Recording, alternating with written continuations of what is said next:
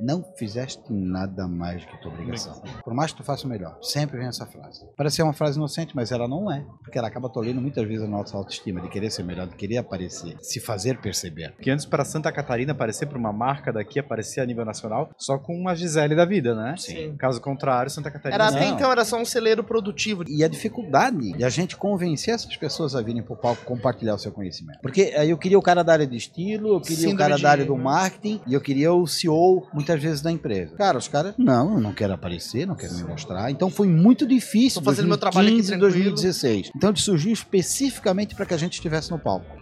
É isso aí, pessoal. Estamos começando mais um Jogando, Jogando pra plateia para de. a plateia. Opa, que legal. Estamos Novamente aqui de novo no jazz. palco do jazzinho. Animal aqui, espaço, né? Sensacional, um episódio melhor que o outro. A gente tá numa fase muito boa do Jogando pra Plateia, porque a gente tá conseguindo é, manter a diversidade dos papos, né? Os diferentes perfis das pessoas que a gente recebe. Sempre fazendo agora- bagunça em tudo que é lugar que a gente aparece Tudo também. quanto é lugar a gente faz bagunça. Aqui no jazzinho não tá sendo E aí, diferente. pois é, e trouxemos até mais um nosso parceiro aqui pra fazer bagunça no nosso espaço Exatamente, novo. tem uma coisa diferente hoje que pela primeira vez, Davi Paz e Lima, nosso grande parceiro, Satisfação estar com vocês novamente. Parabéns pelo novo, novo espaço, né? Muito mais do que um estúdio. E parabéns pro Jazzin por abraçar essa iniciativa. Acho que é muito bom para todo mundo, né? legal. Legal. Finalmente nós estamos no palco. Sim, estamos no palco. e hoje trazendo alguém de fora de Floripa para furar um pouco a bolha, né? Isso, é isso que a gente está buscando. A gente está trazendo aqui hoje o Ivan Jasper, ele que é fundador do Negócio da Moda, um evento, uma feira, um complexo acontecimento é, para o mercado de moda que aproveita né, a audiência, o movimento dos polos têxteis pelo Brasil para se sedimentar e para reunir essas pessoas para trocar ideias sobre o mercado, sobre inovação. Eu sei o desafio que é fazer um evento, é, Ivan, e eu vou adorar conhecer um pouquinho da tua história hoje. Cara, é um prazer poder estar aqui, né? Jimmy, Ferrari, Davi, muito obrigado pelo convite. E que lugar fantástico aqui, né? Cara, qu- quando, quando eu cheguei, eu disse, pô, mas como é que a gente vai fazer isso? Cara, aí eu vi o aparato de uma forma tão bacana, tão, tão orgânica, né? De poder estar conversando. Esse, o, o pessoal, o, o fundo, o barulho, então eu acho que traz muito charme, sabe? De a gente, Uhum. como se fosse uma mesa de bar mesmo, É de né? verdade, né? Jogando pra plateia. Uhum. Parabéns, cara, pelo, pelo, pelo cenário, pelo espaço, eu acho muito bacana. Legal, legal. bola. muito Vamos falar de bacana. moda. É. Pegou a estrada, veio hoje para Floripa? Vim, vim, eu tinha uma, uma conversa antes com, com um parceiro nosso, um expositor, Uhum. né? É, e aí já aproveitei, então nesse intervalo. O aí- Jasper é um homem de negócios. Ele Sim. está sempre trabalhando, sempre fazendo networking. O evento dele acabou há mais de um mês, mas ele está sempre fazendo conexões e já amarrando pro ano que vem. Acabou, Verdade. acabou, o, acabou o último, já começou o próximo, né? É assim que funciona. Ele, ele já acontece imediato, né? É. Dentro do próprio evento, né? Então, assim, porque o ONDM, o Negócio da Moda, o ONDM são as letras iniciais do termo ah, o Negócio da Moda. Então, tu colocar o ONDM fica muito mais marqueteiro, vocês já são da área. né, e que há um engajamento mais fácil ao longo dos, dos tempos, né, quando tu usa algumas siglas. Né. E, e- e, de fato, e- ele é uma construção de anos. né. Então, ah, hoje, né, o NDM, quando eu termino ele, ou antes mesmo de terminar, dentro do último dia, a gente já começa a renovação de contratos para exposições, Uhum. já de exposição para o próximo ano. Ô Jasper, é, eu só queria meio que introduzir até os meninos nessa história. É, eu conheci- te conheci, conheci o ONDM em 2017, 2018, se eu não me engano, e acho que foi o primeiro evento, ao menos a nível estado, que quando se fala em evento de moda se pensa em passarela, em desfile. Ah, e o ONDM foi São o Paulo primeiro, Fashion Week da vida. foi o primeiro evento que veio trazer o- o- a moda como negócio, né? Trazendo empresários, trazendo eh, speakers, trazendo conteúdo, promovendo discussão sobre essa cadeia. Foi isso? Essa era a tua ideia? De fato, de fato era, porque assim, a nossa história com o têxtil em Santa Catarina, ela se remonta lá de 1860, 70, quando surgiram as primeiras empresas no Vale do Itajaí. Né? A Têxtil Garcia, que foi a primeira empresa em Blumenau, depois veio Hering, né? 150 anos já passamos da Hering. Então, Por que, que será que nasceu isso lá? É, O que, que tinha de, de- da natureza ali, é do alemão? O que, que, que fazia aquilo Por- ser um lugar por, de... por uma questão de necessidade, porque o litoral do Brasil, ele sempre teve oportunidades, porque se importava muita coisa e chegava primeiro aqui. E aí a gente tem que ver a dificuldade que era levar de Itajaí, que era o porto, no Uhum. caso, até lá num primeiro momento. E alguns desses primeiros imigrantes que vieram tinham essa expertise do têxtil, né, de ter áreas de fazer isso. Na verdade, a história é muito mais antiga. Né? Ah, quando o regente de Portugal, Maria Louca, em 1760, talvez eu erre um pouco na data, 1700 e lá vai botões. é, ela, ela, ela, Florianópolis tinha 176 empresas têxteis, quer dizer, pequenas, micros empresas têxteis naquela época. Claro que naquela época era só Floripa, Santa Catarina. Bastante como, coisa, né? Como um todo, só existia São Francisco do Sul, Laguna e Florianópolis. Nada né? industrializado, obviamente, era tudo manual. Não, não, não, tudo, tudo manual. Hum. Mas estava se começando o trabalho industrial também já na Europa e aqui se começando alguma coisa já percorrendo esse caminho. Então Floripa era o centro têxtil, na verdade, de Santa Catarina. Olha. Mas Maria Louca, na aproximação que teve com a Inglaterra e começando a industrialização na Inglaterra, ela fez um decreto que nas colônias não poderia se ter indústria. Hum, Então foi tudo fechado. O EPIC aqui, se eu não me engano, tem uma, uma tradição próxima a isso. O EPIC, o EPIC foram dos primeiros imigrantes que vieram, né, e que tinha, até hoje, eles têm um negócio de renda ainda, aqui em Florianópolis, né, de rendas nobres, está muito bacana. É, aqui o EPIC ainda tem. Mas, Ferrari, voltando aqui lá, porque daí eu viajo, eu começo a me Uhum, dizer mais, e começo a me lembrar das coisas. Santa Catarina, o texto, na verdade, começou aqui em Florianópolis, né? E aí houve aquele decreto, não pôde, depois, anos depois, foi liberado. E aí, com os imigrantes, ah, num primeiro momento germânicos, em Blumenau se começou. Aí uma cidade próxima, que é a cidade onde eu moro, que é Brusque, se começou também, mas aí com investidor. Então, o Carlos Renault, na época, né, de Brusque, ele tinha o recurso, mas não tinha a capacidade. E aí ele trouxe uma leva de imigrantes da Polônia, os tecelões de Lodz, que é uma região da Polônia. E aí se começou toda, por isso que Brusque é considerado o berço da fiação catarinense. Se começou num primeiro momento a trabalhar com a fiação. É porque nós nunca tivemos em nosso estado uma planície, um espaço bacana para plantio de algodão. Uhum. Já foi tentado, né? Então, ah, os próprios Hering tentaram na região de Pomerode na época, né? Isso muitos e muitos anos atrás, o plantio de algodão. Mas ah, o nosso clima ele não era muito propício para isso, ali de ser uma terra muito acidentada. o algodão vinha da onde, então? O algodão, ele começou inicialmente em Minas Gerais, Bahia, né? Então muita coisa lá. Se a gente for ainda hoje em Belo Horizonte, lá tem um, um chamado Museu da Moda, mas é que é muito mais que se remete à, à, questão das tecelagens antigas. Então a gente vai ver muita coisa, porque muitas das roupas lá atrás, eles eram aproveitados com as sacarias que eram feitas para o café, né? Então lá em Minas a gente Transformava em roupa. isso. Transformava em roupa. Sim, sim, sim. No, no início, lá atrás, se usava. Quer dizer, ah, principalmente quem trabalhava eh, no campo e até os escravos utilizavam uma roupa pesada, de algodão pesado. Da mesma forma, os estivadores, né? então nos portos que existiam. Então, o- o- nós não tivemos lá atrás um- uma moda, um tecido ah, lindo, rebuscado. Eu tô, eu tô me lembrando que o jeans também tem uma história parecida, né? Que Idêntico. nasceu da, uma queda, se eu não me engano, das carroças que precisavam de lonas para cobrir e aquele material acabou virando roupa. Sim, e, e aí hou- houve não a sobra, mas na verdade intempéries, que tecido que tu ia usar para que ele não rasgasse tão fácil, né? O jeans é muito similar a isso, né? Então, se tu pegares a nossa história, era muito parecido. Então, a indústria têxtil do início dos séculos passados, na verdade era para fazer sacaria. Uhum. Sacaria para Para colocar carregar o, grão. Para carregar grão os grãos, principalmente o café, na época. E tinha que ser resistente para não perder o grão, Óbvio. óbvio. Sim, e aí depois foi evoluindo. Que legal, baita muito história. interessante. E aí, como é, como é que, eh, digamos, eh, tinha que fazer uma indústria, só que a gente não teve uma tradição de fabricar equipamentos aqui, provavelmente devia ser importado da Europa, imagino. muitos equipamentos importados. E a nossa indústria têxtil ela cresceu muito também em virtude das duas guerras mundiais. Ah, como outras que não estavam no eixo dos países que estavam belicosos naquela época, principalmente a Europa. Né? Uhum. Uhum. Então a Europa não se produzia têxtil. E aí, claro que os países como nós, Estados Unidos e outros fora do eixo cresceram consideravelmente nesses períodos do têxtil porque tinham como fabricar Uhum. né? E eles precisavam consumir. E ter essa história, então, eh, segue até hoje, eh, mas que a Brusque continua produzindo roupa? Como é que funciona isso? Brusque, e, e hoje, e hoje não é só Brusque, né? Claro, tem Blumenau, tu tem tu tem tu tem.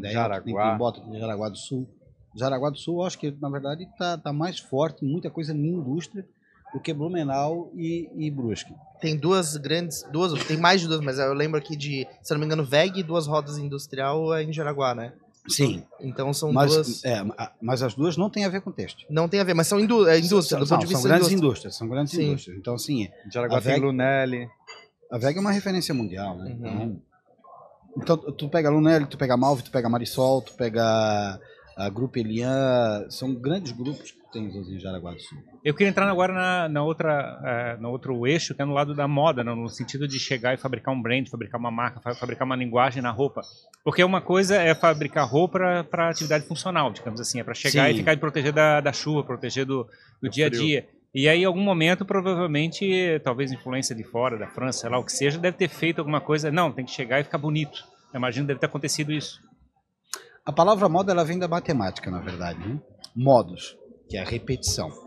Então hoje ninguém quer um- uma moda, um modus repetição. Tu queres ter uma coisa exclusiva, tu queres ter alguma coisa isso. Mas a moda veio isso porque lá no século passado existia essa questão de a gente começar a fazer em escala. né? Então era mais fácil fazer uma camiseta, tantas camisetas, tu fazer em escala e aí modos, moda tal. E a moda ela, ela, ela é constante, quer dizer a questão da mudança né? É- Ela, ela, se a gente olhar em determinadas roupas, ela conta a história da humanidade, Uhum. né? Se vestimos daquela forma, daquela forma naquela época, como determinadas músicas também. Então tudo tem a ver com a moda, tem um comportamento, design, tem a ver arquitetura, né? A gente se remete a tempos e tempos de acordo com a gente vai mudando, porque a gente não é estático, né? A gente não consome uma coisa só ao mesmo tempo, né? Então, e, e- e a moda ela evolui, principalmente quando a gente entra na questão do vestuário, é, a questão da gente fazer uma roupa mais leve, mais aprimorada, mais charmosa, tudo vai depender do momento. Né? Porque hoje o mercado, quando, quando a gente fala de moda, ele evoluiu consideravelmente e ele tem mudado. Vamos dar um exemplo. Pessoas acima de 60 anos, há 20 anos atrás, eram velhas. Né? Ah, meu Deus do céu. Né? Vaga de idoso e tal para estacionar. Cara, olha como é que tá essa galera né? e consumindo roupas diferentes. Porque o, o, homem consumia aquele mesmo tipo de calça, né? De calça, camisa, de botão, era só um tipo de vestuário. E como isso tem evoluído hoje. Uhum. Né? Então tu pega, eh, tu pega aí uma galera, falando galera mesmo, de 80, 70 é. anos, porra, muito mais jovem do que neguinho de 30. Com certeza. Ah, então eh, isso tem evoluído, tem mudado muito. Né? E quando, quando a gente fala, tu perguntasse, Ferrari, sobre essa questão da evolução né, de vestimenta, isso vai muito de acordo com a tribo, parece arcaico isso, mas que as pessoas participam. E não quer dizer que eu seja, por exemplo, eu, ah, eu sou da galera do skate, mas que eu vou ser o tempo todo do skate. Porra, daqui a pouco eu gosto de andar a cavalo. Posso andar de skate, mas posso andar a cavalo e aí eu estou consumindo uma moda country. Sim. sim. Tá? Então, então assim, a Sai de gente, fivela e chapéu por aí. É de- a, a gente, acaba sendo muito eclético, Aham. sabe? Uhum. Então, dependendo dos momentos, do que, que tu estás. Qual o momento da vida é, é que tu estás participando de ambientes, de determinadas coisas. Eu tava discutindo, até desculpa te cortar, Ferrari, porque é, a gente teve uma simplificação, eu acho, em alguns nichos da forma de se, de, de se vestir, né? E é engraçado, porque você Comprar pega, por camiseta preta, É, por você exemplo? pega, por exemplo, mercado- camiseta preta. mercado de negócios, assim, startup, principalmente. É o seguinte, é calça, camiseta preta e, e tênis, né? E aí fica todo mundo igual. Então esses dias a gente recebeu o pessoal da Divide aqui, tava todo mundo de camiseta preta, calça e tênis. Menos eu. É, menos o Ferrari. Tá de camisa preta. Mas é engraçado, porque é meio que um comportamento, assim, né? Daí tem fenômenos que acontecem. Eu lembro que essa história de simplificar a roupa foi uma vez uma declaração que o Zuckerberg do Facebook deu de ah, eu só tenho camiseta cinza porque eu não quero pensar na roupa que eu vou vestir, não sei o quê. E é verdade. E, e aí. é, Né? e, e aí isso começou a gerar uma onda, né? E é engraçado tu olhar isso, porque meio que tá todo mundo de uniforme, né? Uma camiseta preta e uma calça é um uniforme, pô. Tem uma amiga minha que trabalha com consultoria de imagem, a Marcela Baldiceira, ela vai ouvir isso depois e vai dar risada. Ela falou, Davi, por favor, eu quero fazer uma consultoria em ti, não aguento mais te ver sempre de jeans e camiseta preta. eu falei, Marcela, me deixa de preto, pronto. Sim, é engraçado, né? Eu Eu queria que pensar tava- muito e tu não erra, né? Ah, Eu tava lembrando dessa história, dessa história da, da questão da moda, porque O- uma coisa é você usar uma roupa apenas para objetivo de proteção. E você caminhar, de repente, um processo industrial, de chegar e buscar uma diferenciação no estilo, na forma que comunica, você fabrica novos elementos intangíveis em cima da roupa que está sendo buscada. né? Então as pessoas começam a chegar e pegar o valor, não só apenas pelo material, mas pelo fato de como é que a, é, você comunica com respeito às pessoas em volta com base no que está vestido. No caso, uma camiseta Sim, preta. ou Sim, eu qualquer conheço gente que se preocupa a usar na, no seu look do dia a dia é, cores que identificam com o branding da empresa dela. Sim, sim. É isso, tá muito, tá muito em alta também, né? Ou o logotipo da, da, da marca. Exato, exato. A É, gente vai ou- andar de roxo, então, Ferrari. Ou, ou, ou, né? Então, assim, no meu caso, claro, preto aqui é porque para divulgar mais Sim. o evento e tudo que a gente faz, né? Mas de fato, então assim, a, a- gente pega períodos que a gente usa também, né? Então vamos pegar a pandemia. Pijama. Nunca venderam tanto. Pijama. Gente saindo de pantufa na rua, né? Então, e, e como cresceram algumas marcas eh, sleepwear. Isso. né? Sleepwear, chega. vai me falar que o nome é pijama? Não estraga o negócio. Exato. é. Então, eu- vou te dar alguns exemplos. Por exemplo, de- lá de Brusque mesmo, tem uma marca chamada Lua Luar. Cara, as roupas ah, que eles fazem é fantástico. Dá vontade de sair na rua mesmo. Sim, sim. Sabe, assim, meu, mas de alto padrão. Então, peças a, a- a partir de 500 reais. Mas, cara, ah, mas eu vou usar isso só para ficar escondido em casa? Não. né? Existe uma série de situações Postal Story. Tem que né? ter não personalidade. tenha dúvida, mudou, né? Então, Exato. assim, tu queres alguma coisa assim. E, e, algum, e, alguma, e algumas tribos ou camadas da sociedade que querem ter aquele tecido que é mais confortável, que possa ter isso, aquilo, e que tem essa possibilidade. Né? Então, assim. É, é, a- Vocês se lembram do tie-dye? Sim, Na pandemia? Meu, sim. né? Então todo mundo começou a fazer, porque não tinha nada para fazer, ficou em casa. Vamos, Água vamos quente, misturar tinta, cor, vamos fazer. Fazia. Uhum. Então, há, há determinados movimentos e períodos que se usa determinadas cores, isso ou aquilo, ou que se exclui determinada cor né, do, do teu guarda-roupa. E isso é muito natural. Né? E, e quando a gente vai falar de valor agregado, né? então o trabalho que determinada marca teve que fazer para que chegasse naquele ponto. né? Então nós temos algumas marcas catarinenses que hoje são mundiais, né? que são fantásticas. né? Então, quando a gente começa a falar qual a marca do Brasil mais, falando de vestuário, de moda, né? Qual a marca do Brasil mais conhecida no mundo todo? Hering. Não, Não? não estou falando só de Ah, vestuário. ah, entendi. Qual que seria? Havaianas. Bingo. Havaianas, é a mais conhecida. É, E aí qual seria a segunda que vocês chutariam? não é ideia. Qual, é? Qual seria? Que é Mormai? Ah, lógico. Porque os caras vão em tudo quanto é canto. É, mas Sim, e, o, Os e, o, surfistas levaram isso. e, o, e o brand da Mormai É, de licenciado conhecido, para um não- monte de produtos. É, também. não estou falando em vendas, mas assim, conhecidas. Uhum. Sim. Reconhecidas. Ele, ele consegue vender praticamente qualquer tipo de produto com aquela marca. É impressionante. Sim, e- então assim, é, porque hoje, hoje eles evoluíram consideravelmente o modelo de negócios deles, né? Uhum. então a Mormai hoje é, é um produto de licenciamento. Tu Sim, compra um né? copo ou um long ou Água tudo mineral, Mormai. né? Água, Mormai, É. tu compra copo, Mormai, tu compra, é. Eu não sei se A- o Jimmy tem idade a- pra isso. óculos. Armação de óculos, Mormai. Eu não sei se o Jimmy tem idade pra isso, mas com certeza o Ferrari e o, e o Jasper vão lembrar. Teve uma época que. Chamou a gente velho, né? Foi, Não, discre- foi Eu tô discreto, me mas. na, na mesma, no mesmo ali patamar de 1900 vocês. dizer que a gente é mais Eu experiente, sei né? Ali é em 10 anos 1900, mais novo que eu. Ali em 1930. Mas teve uma marca, se eu não me engano, de Garopaba, que virou mil produtos, que era No Stress, tu lembra? Ah, Eu tinha adesivo, morreram, caderno né? e tal. Cara, Morreram. não, ex- existe ainda no Stress, mas eu Mas não sei, foi um não sei com boom, quem, assim, com eu quem que está essa marca, né? Mas tem outras que estão aos poucos alavancando, que teve um boom depois de uma parada, daqui de Floripa mesmo, a Labela Máfia também, Sim. reconhecida também nacional e internacionalmente nos seus segmentos. E aí tu pega o mal que está crescendo agora, que está evoluindo muito, que é de Santa Catarina também, outra marca que é a Live, lá de Jaraguá do Sul, a Live que trabalha muito com, com essa área de, de esportes, fitness, Uhum. é, uma que já está consolidada há anos, né, que é a Coach, nascida em Brusque, hoje a fabricação, quer dizer, o escritório central fica ali em Itajaí, que pertence ao grupo Menegote, Uhum. que começou fazendo malha, que é lá de Jaraguá do Sul, né, e que depois é, comprou a marca dos Cousani, dos Coach, aqui, hoje Sim. Coach, né? Então, que é muito internacional, né? A Gisele Gisele, né? né? Desfila por eles.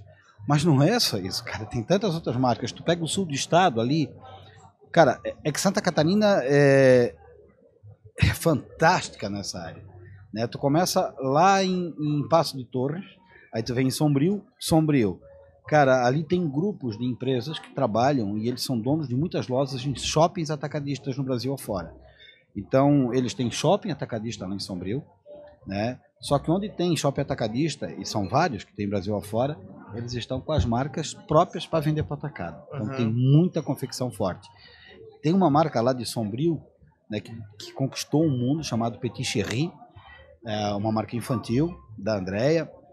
E a Andrea ela fazia muito PL, Private Label, para a Renner, que fica ali em Porto Alegre, né?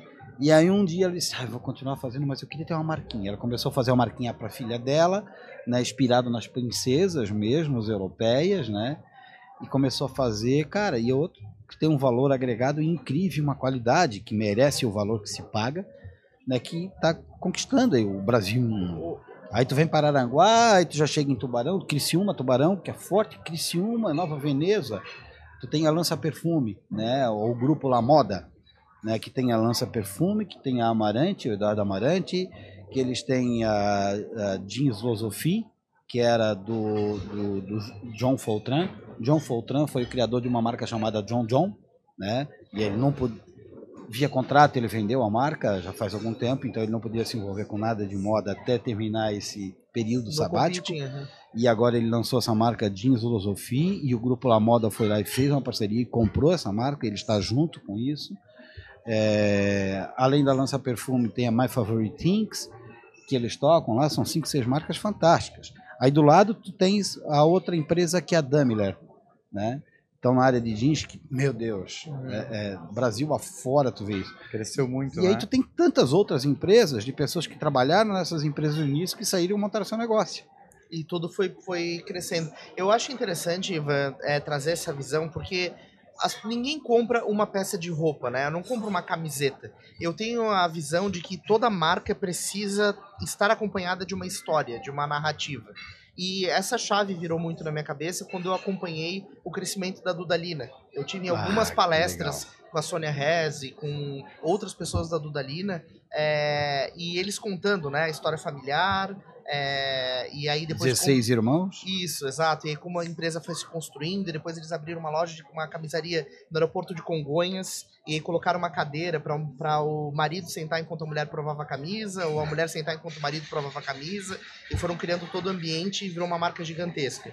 É, e aí eu vi, cara, toda marca precisa ter uma história, precisa ter uma narrativa, um storytelling. É, o que, que pode dizer a respeito disso?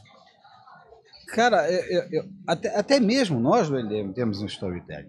E como que a gente começou tal e tudo mais. E isso é muito natural. Tu não precisa. Se usa muito o termo, né? Quando tu conta uma coisa falsa ou inventa um greenwash. Não precisa ser feito isso.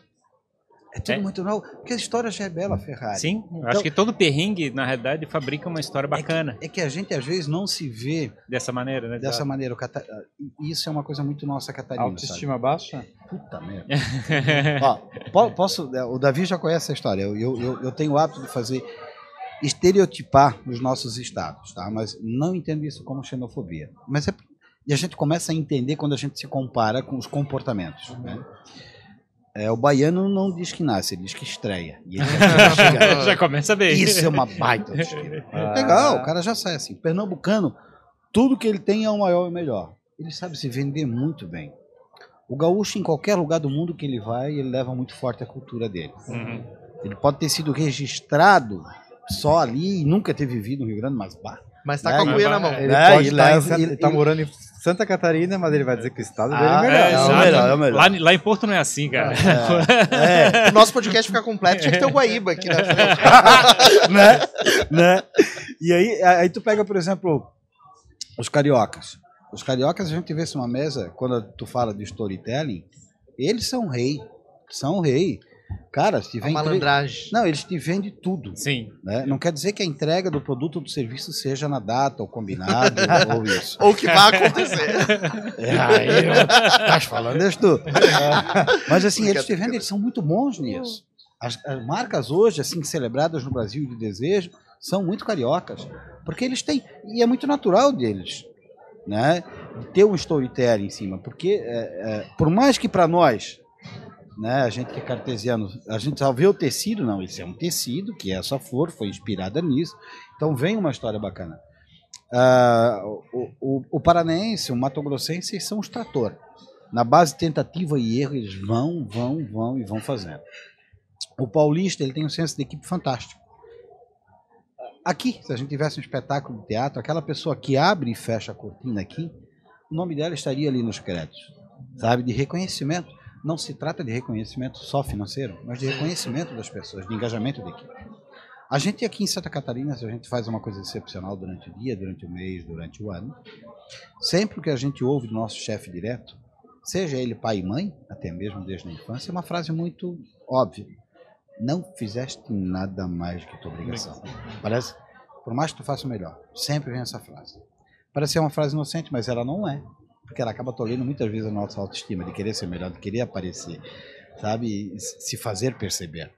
Né? E, e às vezes a gente se torna cartesiano. Sim, ela- Ah. porque essa autopercepção a respeito É, do que a gente faz, é. do que a gente é, como é que a gente se apresenta. E quando a gente fala de indústria, o comportamento de Floripa, do Vale do Itajaí, do Oeste, é o mesmo. E isso, a indústria começou, sim, com as colonizações europeias. Não que os açorianos não sejam europeus, mas sim, a gente acaba, acaba se referindo à Europa como se fosse Sim. Itália, Alemanha, Polônia, enfim. Né? A industrialização nossa, o comportamento industrial, ele começou justamente pelo Vale do Itajaí. Os próprios Gep vieram de lá e depois vieram para cá. Né? Então, ah, de tantos outros sobrenomes que a gente tem, e que aí, claro, devido às guerras, né, muita gente que empreendeu em Florianópolis, ele acabou perdendo muito do que tinha. né? Se vocês for, for pegar a história, a gente vai ver em determinado tipo de indústria. E o comportamento digital é similar, tanto do litoral quanto, quanto do, do oeste do estado. Tem uma, tem uma teoria da psicologia chamada pressão dos pares. Se nós somos em cinco pessoas e, e a gente convive da mesma forma e chega uma cesta para conviver com a gente, é natural que essa cesta absorva o nosso comportamento. A cultura já tá criada, né? É, então ele absorve o nosso comportamento. Não tinha uma média Então- das cinco pessoas mais próximas da gente? Exato, é mais ou menos, é, é- é por aí. Então, Ferrari independe hoje da questão do sobrenome, né, como se antigamente se levava tanto em conta, do comportamento da forma. Nós somos assim, nós catarinenses somos muito bons em processos, nós somos cartesianos. Então a gente é muito bom, ninguém tira da gente processo. Né? E, e quando você vai para a indústria têxtil, nós somos os melhores, nós somos o maior polo é, é, da das Américas, não tem nada. O que, que é polo? É tudo que está concen- concentrado numa região de até 100 quilômetros. Né? A partir do momento, se eu, se eu- colocar o pino lá em Blumenau e rodar 100 quilômetros, todas as soluções têxteis eu encontro. A nesse- cadeia completa. Está tudo aqui, exceto a plantação de algodão. né? Mas tudo está aqui. Então nós somos o maior polo têxtil. E da mesma forma, a gente, a gente, a gente se especializou em indústria. Olha o tamanho do nosso estado em comparação Uhum. a outros estados do Brasil, como que a gente é muito bom na indústria. Olha a indústria lá do oeste, a, a, a indústria, a indústria do frango, do suíno, da carne, enfim. Como, quem são as maiores empresas do Brasil? Como é que se chegou naquele ponto? Processo. Né? A gente brinca que muitas vezes, repetição. muita gente a gente vai conversando com as pessoas, a gente fala sobre esse lado. A gente tem uma, uma história de botar muito ovo e cacarejar pouco, assim. de- Demais! É, o que, que a gente deve, o que, que a gente com deve vergonha de se Exato, promover, né? demais. A gente não sabe fazer. A gente, a gente tem receio e, e fica constrangido quando recebe elogio. É. Sabe? Ah, mas eu não mereço. Ah, a, a gente não disso. se acha merecedor, né? A gente se acha sempre que a- aquela síndrome do, meu Deus, Impostor. do impostor. Cara, e a gente não sabe se vender. Vamos pegar o Vale do Ita- do Itajaí, vamos falar sobre, sobre a questão de colonização germânica. Vocês conhecem algum humorista alemão? Não tem, a gente é muito chato. Verdade. Porque a gente é só isso. Então a gente não sabe e não aproveitou muitas vezes para viver a vida também. Para desfrutar dos resultados disso. Mas açorianos tem bastante, né? Açoriano tem.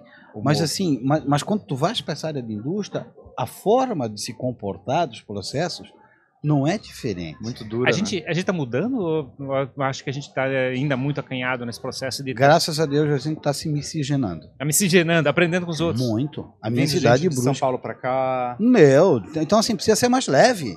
Uhum. É- Esse é o meu, o meu pensamento. É que Mas- tenha que mas ser. é engraçado, Eu, que- eu quero, né? desejo que a gente seja mais leve. Que sabe? chegue- Que a mas- gente aproveite mais a vida. Aos poucos estamos aprendendo. Mais no sentido de chegar e brincar, ou sentido de chegar e ser mais boçal? O que, que tu acha que a gente te- devia estar Não, não, trabalhando não, mais? Depende da interpretação da palavra boçal, né?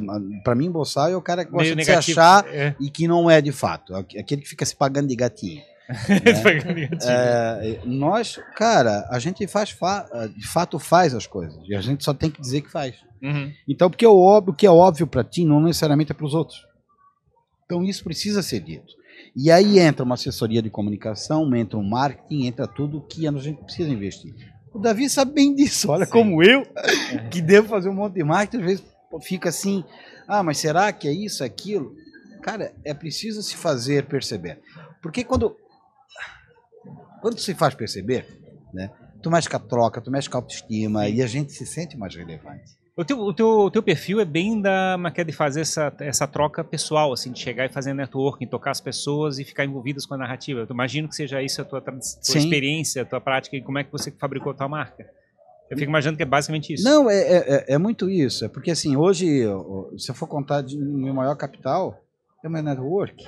Uhum, Não é financeiro. Claro. E Ah, onde é que nasceu? E da onde nasceu essa experiência?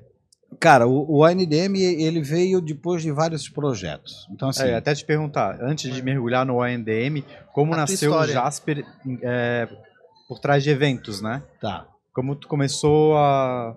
Tu já Mesmo. atuava na- no mundo têxtil? Já tinha esse sonho? Não. E eu morava em Brusque, mas nem sabia do mercado têxtil. Então a gente vai ter que voltar para o ano de 1992. Uhum. Eu tinha um ano de idade já. Um ano de idade. Então vamos ao teu primeiro ano de vida. Cara, eu fazia faculdade de comércio exterior em Itajaí. Na verdade, foi toda uma enrolação, porque não era para mim fazer comércio exterior, era para mim fazer direito. Mas foi fazendo. Só que naquela época, Davi, a- a- as inscrições de vestibular a gente fazia, era um determinado código, fazia as provas tudo numa mesma sala. né? Então, eu fiz a minha inscrição errada. Era Ah, para ser para direito. Caramba, cara. Era tipo código 042, eu botei 045. E aí o cara foi muito triste e, e- e engraçado também, Nada porque, por acaso, né? porque, porque naquela época é, era para mim fazer direito, porque naquela época as publicações de quando tu passava no vestibular vinha no jornal, Hum. não tinha em outro lugar. A Aí gente tinha que a aguardar o jornal do outro dia e tal e tudo mais. Olha, Olhava mas na lista. tempo já não foi muito diferente, não. Porra, e, e aí veio, veio aquilo lá, veio aquela lista, e a galera do, do colégio que eu estudava, o São Luís, lá em Brusque, veio tudo lá em casa. Disse, Pô, legal, vou festar com vocês, mas eu vi que eu não passei. Sim, porque tu olhou em direito. Olhei direito. Ah, não, creio. é, e aí. Não, mas tá aqui, ó. Olhei lá, ciências contábeis. Eu passei Puta também. Contábeis. Contábeis. Ai, eu não me dou muito bem com o mundo maravilhoso da contabilidade. Mas eu fiz, né? Porque tava ali, tinha que fazer. Fiz errado a inscrição, fiz. E aí surgiu a faculdade de comércio exterior. Né? E aí prestei vestibular novamente, passei, porque começava, por Itajaí, Porto, tal, tudo Chegou mais, a cursar navegantes. contabilidade, não? Não, eu fiz, fiz um semestre. Um semestre. E aproveitei as matérias. Uhum, comércio. Pra ter certeza que não era isso que. É, daí- e aí e aí comecei a comércio exterior, pô, bem entusiasmado tal e tudo mais. E aí decidimos fazer uma viagem para o Mercosul. Sabe como é que a gente ia viajar estudante? A gente não tinha grana. Ah, deu tudo certo, fomos guardando um pouquinho, tal, tal, e fomos conhecer depois o Uruguai, a Argentina, Chile, ainda não faz parte do Mercosul, mas fomos conhecer também o Chile e o Paraguai. Uhum. E, e perco- percorremos esses países com dois ônibus, fomos em 80 jovens. Oh, que legal. E naquela época foi marcante, porque naquela época existia o grupo RBS ainda, foi um grupo da RBS acompanhar a gente e tal, então foi bem bacana. Depois dessa viagem, achamos, agora nós vamos para as Europa, né? ó? Sim, sim. Já fomos aqui, vamos para a Europa. Cara, e a gente não tinha constituído ainda o centro acadêmico, juridicamente, de, de comércio exterior. E eu começava naquela época a fazer, junto com um amigo meu, fazer tardes dançantes em Brusque. Então eu estudava, trabalhava, e aí no domingo contratava uma banda, botava lá num clube, tal, e Matinê. matinê. E aí o pessoal veio para mim, porra, que eu tinha larga experiência nisso. Ô Ivan, porra, vamos fazer esse contrato aí no teu nome. Porque a gente, como é que a gente ia levantar grana? Vamos trazer uma banda. Vamos fazer, Vender ingresso. vamos vender ingresso, vamos trazer uma banda aí que está começando aí no, no mercado nacional e vamos fazer isso. Beleza, fiz o contrato no meu nome. O nome da banda era Skank. Caramba, cara. É, na época custava 18 mil URVs em 94, se tornou dólares, né? Daria os dois shows, que ia fazer um em Itajaí e um em Brusque, 36 mil ah, dólares, Uhum. comparando com assim. o preço de hoje. Isso 92? 94 daí. Que 92 começou 94. Ah, tá. Cara, e aí, e aí chegou, tinha que mandar a grana com um mês de antecedência, um tanto antes, o pessoal disse, é, resolvemos que não vamos mais fazer. Eu disse, o quê? Imagina Vocês tá contrato. brincando? Eu tinha que pagar 20% de multa, eu não tinha nem dinheiro para poder pagar a faculdade, ir de ônibus para a faculdade, como- não tinha carro, tinha 22 anos, como é que eu ia pagar uma multa de um show? Porra, eu queria matar os caras. Imagina só. E aí entrei em desespero, mas ao mesmo tempo são nesses momentos quando a água bate na bunda que a gente usa a criatividade, né? Cara, consegui cancelar o show de Itajaí, arrumou um sócio para fazer em Brusque, montei uma gincana com as terceiras séries do ensino médio, foi um sucesso. Eu nunca ganhei tanto dinheiro. Cara, Fiquei assim, que, que é isso? E aí disse, pô, pá, só quero fazer show agora. Acabei, cara. Aí o pessoal, ai, vamos conosco pra Europa. Agora eu disse, não, vão vocês. Uhum. Eu aluguei uma casa de três meses na praia, comprei um Escort conversível, que era o carro do momento da época. Ó, cabelo comprido, Foi festa curtir. e bora. Depois do, do, do Skank, fiz logo Cidade Negra e assim foi. E trabalhei com muitos shows. Tive a oportunidade de morar dois anos e meio aqui em Florianópolis, no Córrego Grande. Trabalhava com, dois, com, com, com um amigo meu norte-americano e com um outro produtor local daqui de Floripa, que trabalhava com shows internacionais na América Latina. E, e eles optaram por morar em Florianópolis, é, é, da, da Califórnia, mas optaram por morar em Floripa por qualidade de vida. Eu vim para cá também nesse período, mas quase não, não ficava aqui, porque a gente viajava demais. Então trabalhei com muito, muito show internacional. E qual, e qual o viajar o desafio? mundo todo fazendo shows. Qual o desafio de fabricar um evento assim? É, como é que é fabricar um público, ter uma narrativa bacana para envolver as pessoas? Existem situações diferentes, Ferrari, porque Hum. assim, muitas vezes, shows internacionais, a gente trabalhava com bandas que tinham acontecido há 15 anos, 20 anos atrás. Então que o cachê era um naquela época, Uhum. e agora é aqui. Só que essas pessoas já estavam com 35, 40 anos. Pessoas que têm um poder aquisitivo maior para poder pagar um ingresso. O cara construiu alguma coisa, né? Ali, então ele tem um ingresso para pagar um ingresso maior. Então a gente conseguia isso, só que na tua memória estava muito, muito, muito óbvio. Então, Quem, por exemplo, Man at Work? Men- muito. Aqui em Floripa foi trocentas vezes. Men at Work, Australian Crow, o do Gurus, é, o, o, o, o The Wailers, do Bob Marley, a banda original que veio tantas vezes para cá. E aí, nacional, internacional, que a gente fez produções, Alanis Morissette, Simple Red. Ah, que legal. E aí, todo, tudo no show nacional. Então, muita coisa que foi feita. E aí, anúncio de rádio. é, Naquela época era anúncio de rádio, era Imagina, outdoor, era Atlântida, TV. É, Flyer. é, flyer. Flyer. meu Poste, Deus. poste. Lame, lame! Deixando flyer nas, Que lojas de shopping, lambe aqui né? em Floripa. Meu Deus, de show que a gente fazia aqui, cara. Então era. era- Cara, então assim, é, isso trouxe uma experiência muito grande, muito boa pra mim. Então. Já não tinha nem Orkut ainda? Ah, Não Não, tinha tinha nem Orkut. Orkut? não. Porque no início dos anos 2000, quando eu trabalhei Sim. como promoter, eu já usava o Orkut Não, pra... cara, não, porque a gente começou. É, eu, eu fui lá atrás. Ah, depois sim, com a evolução. Então, hoje, por exemplo, eu vou fazer um evento como o meu e eu, eu não uso mais as mídias tradicionais. Sim. né, o NDM. E, e, a, e a evolução do NDM para, para a questão hoje, por que, que eu estou no têxtil, né, ela veio muito por causa dos meus filhos. Porque assim, cara, eu adorava fazer a produção. Né, porque a gente fazia a produção de shows, ou eu mesmo fazia o meu show, fazia o meu evento. Eu adorava. E, e tinha um resultado financeiro bacana. Era Claro- no mundo todo, fazer no mundo todo só no Brasil? Não, não, não. Eu, eu, eu, eu própria, Jasper Entretenimento, só fiz no Brasil. Ah, tá. Mas essa empresa daqui de Floripa, né, é, Mas é, tu viajou em... foi a- fazia América Latina. Ah, legal. Então, ah, tinha muita coisa que era vendido para a América Latina. E a empresa daí vendia. Em Floripa, ela organizava o evento, quando ficava aqui. Só que o que, que acontece? Os shows e os eventos eles acontecem nos finais de semana e nas datas comemorativas. Uhum. Chegou ali em 2013, 2012, eu estava com um filho de três e uma menina de um. E eu não estava vendo mais eles.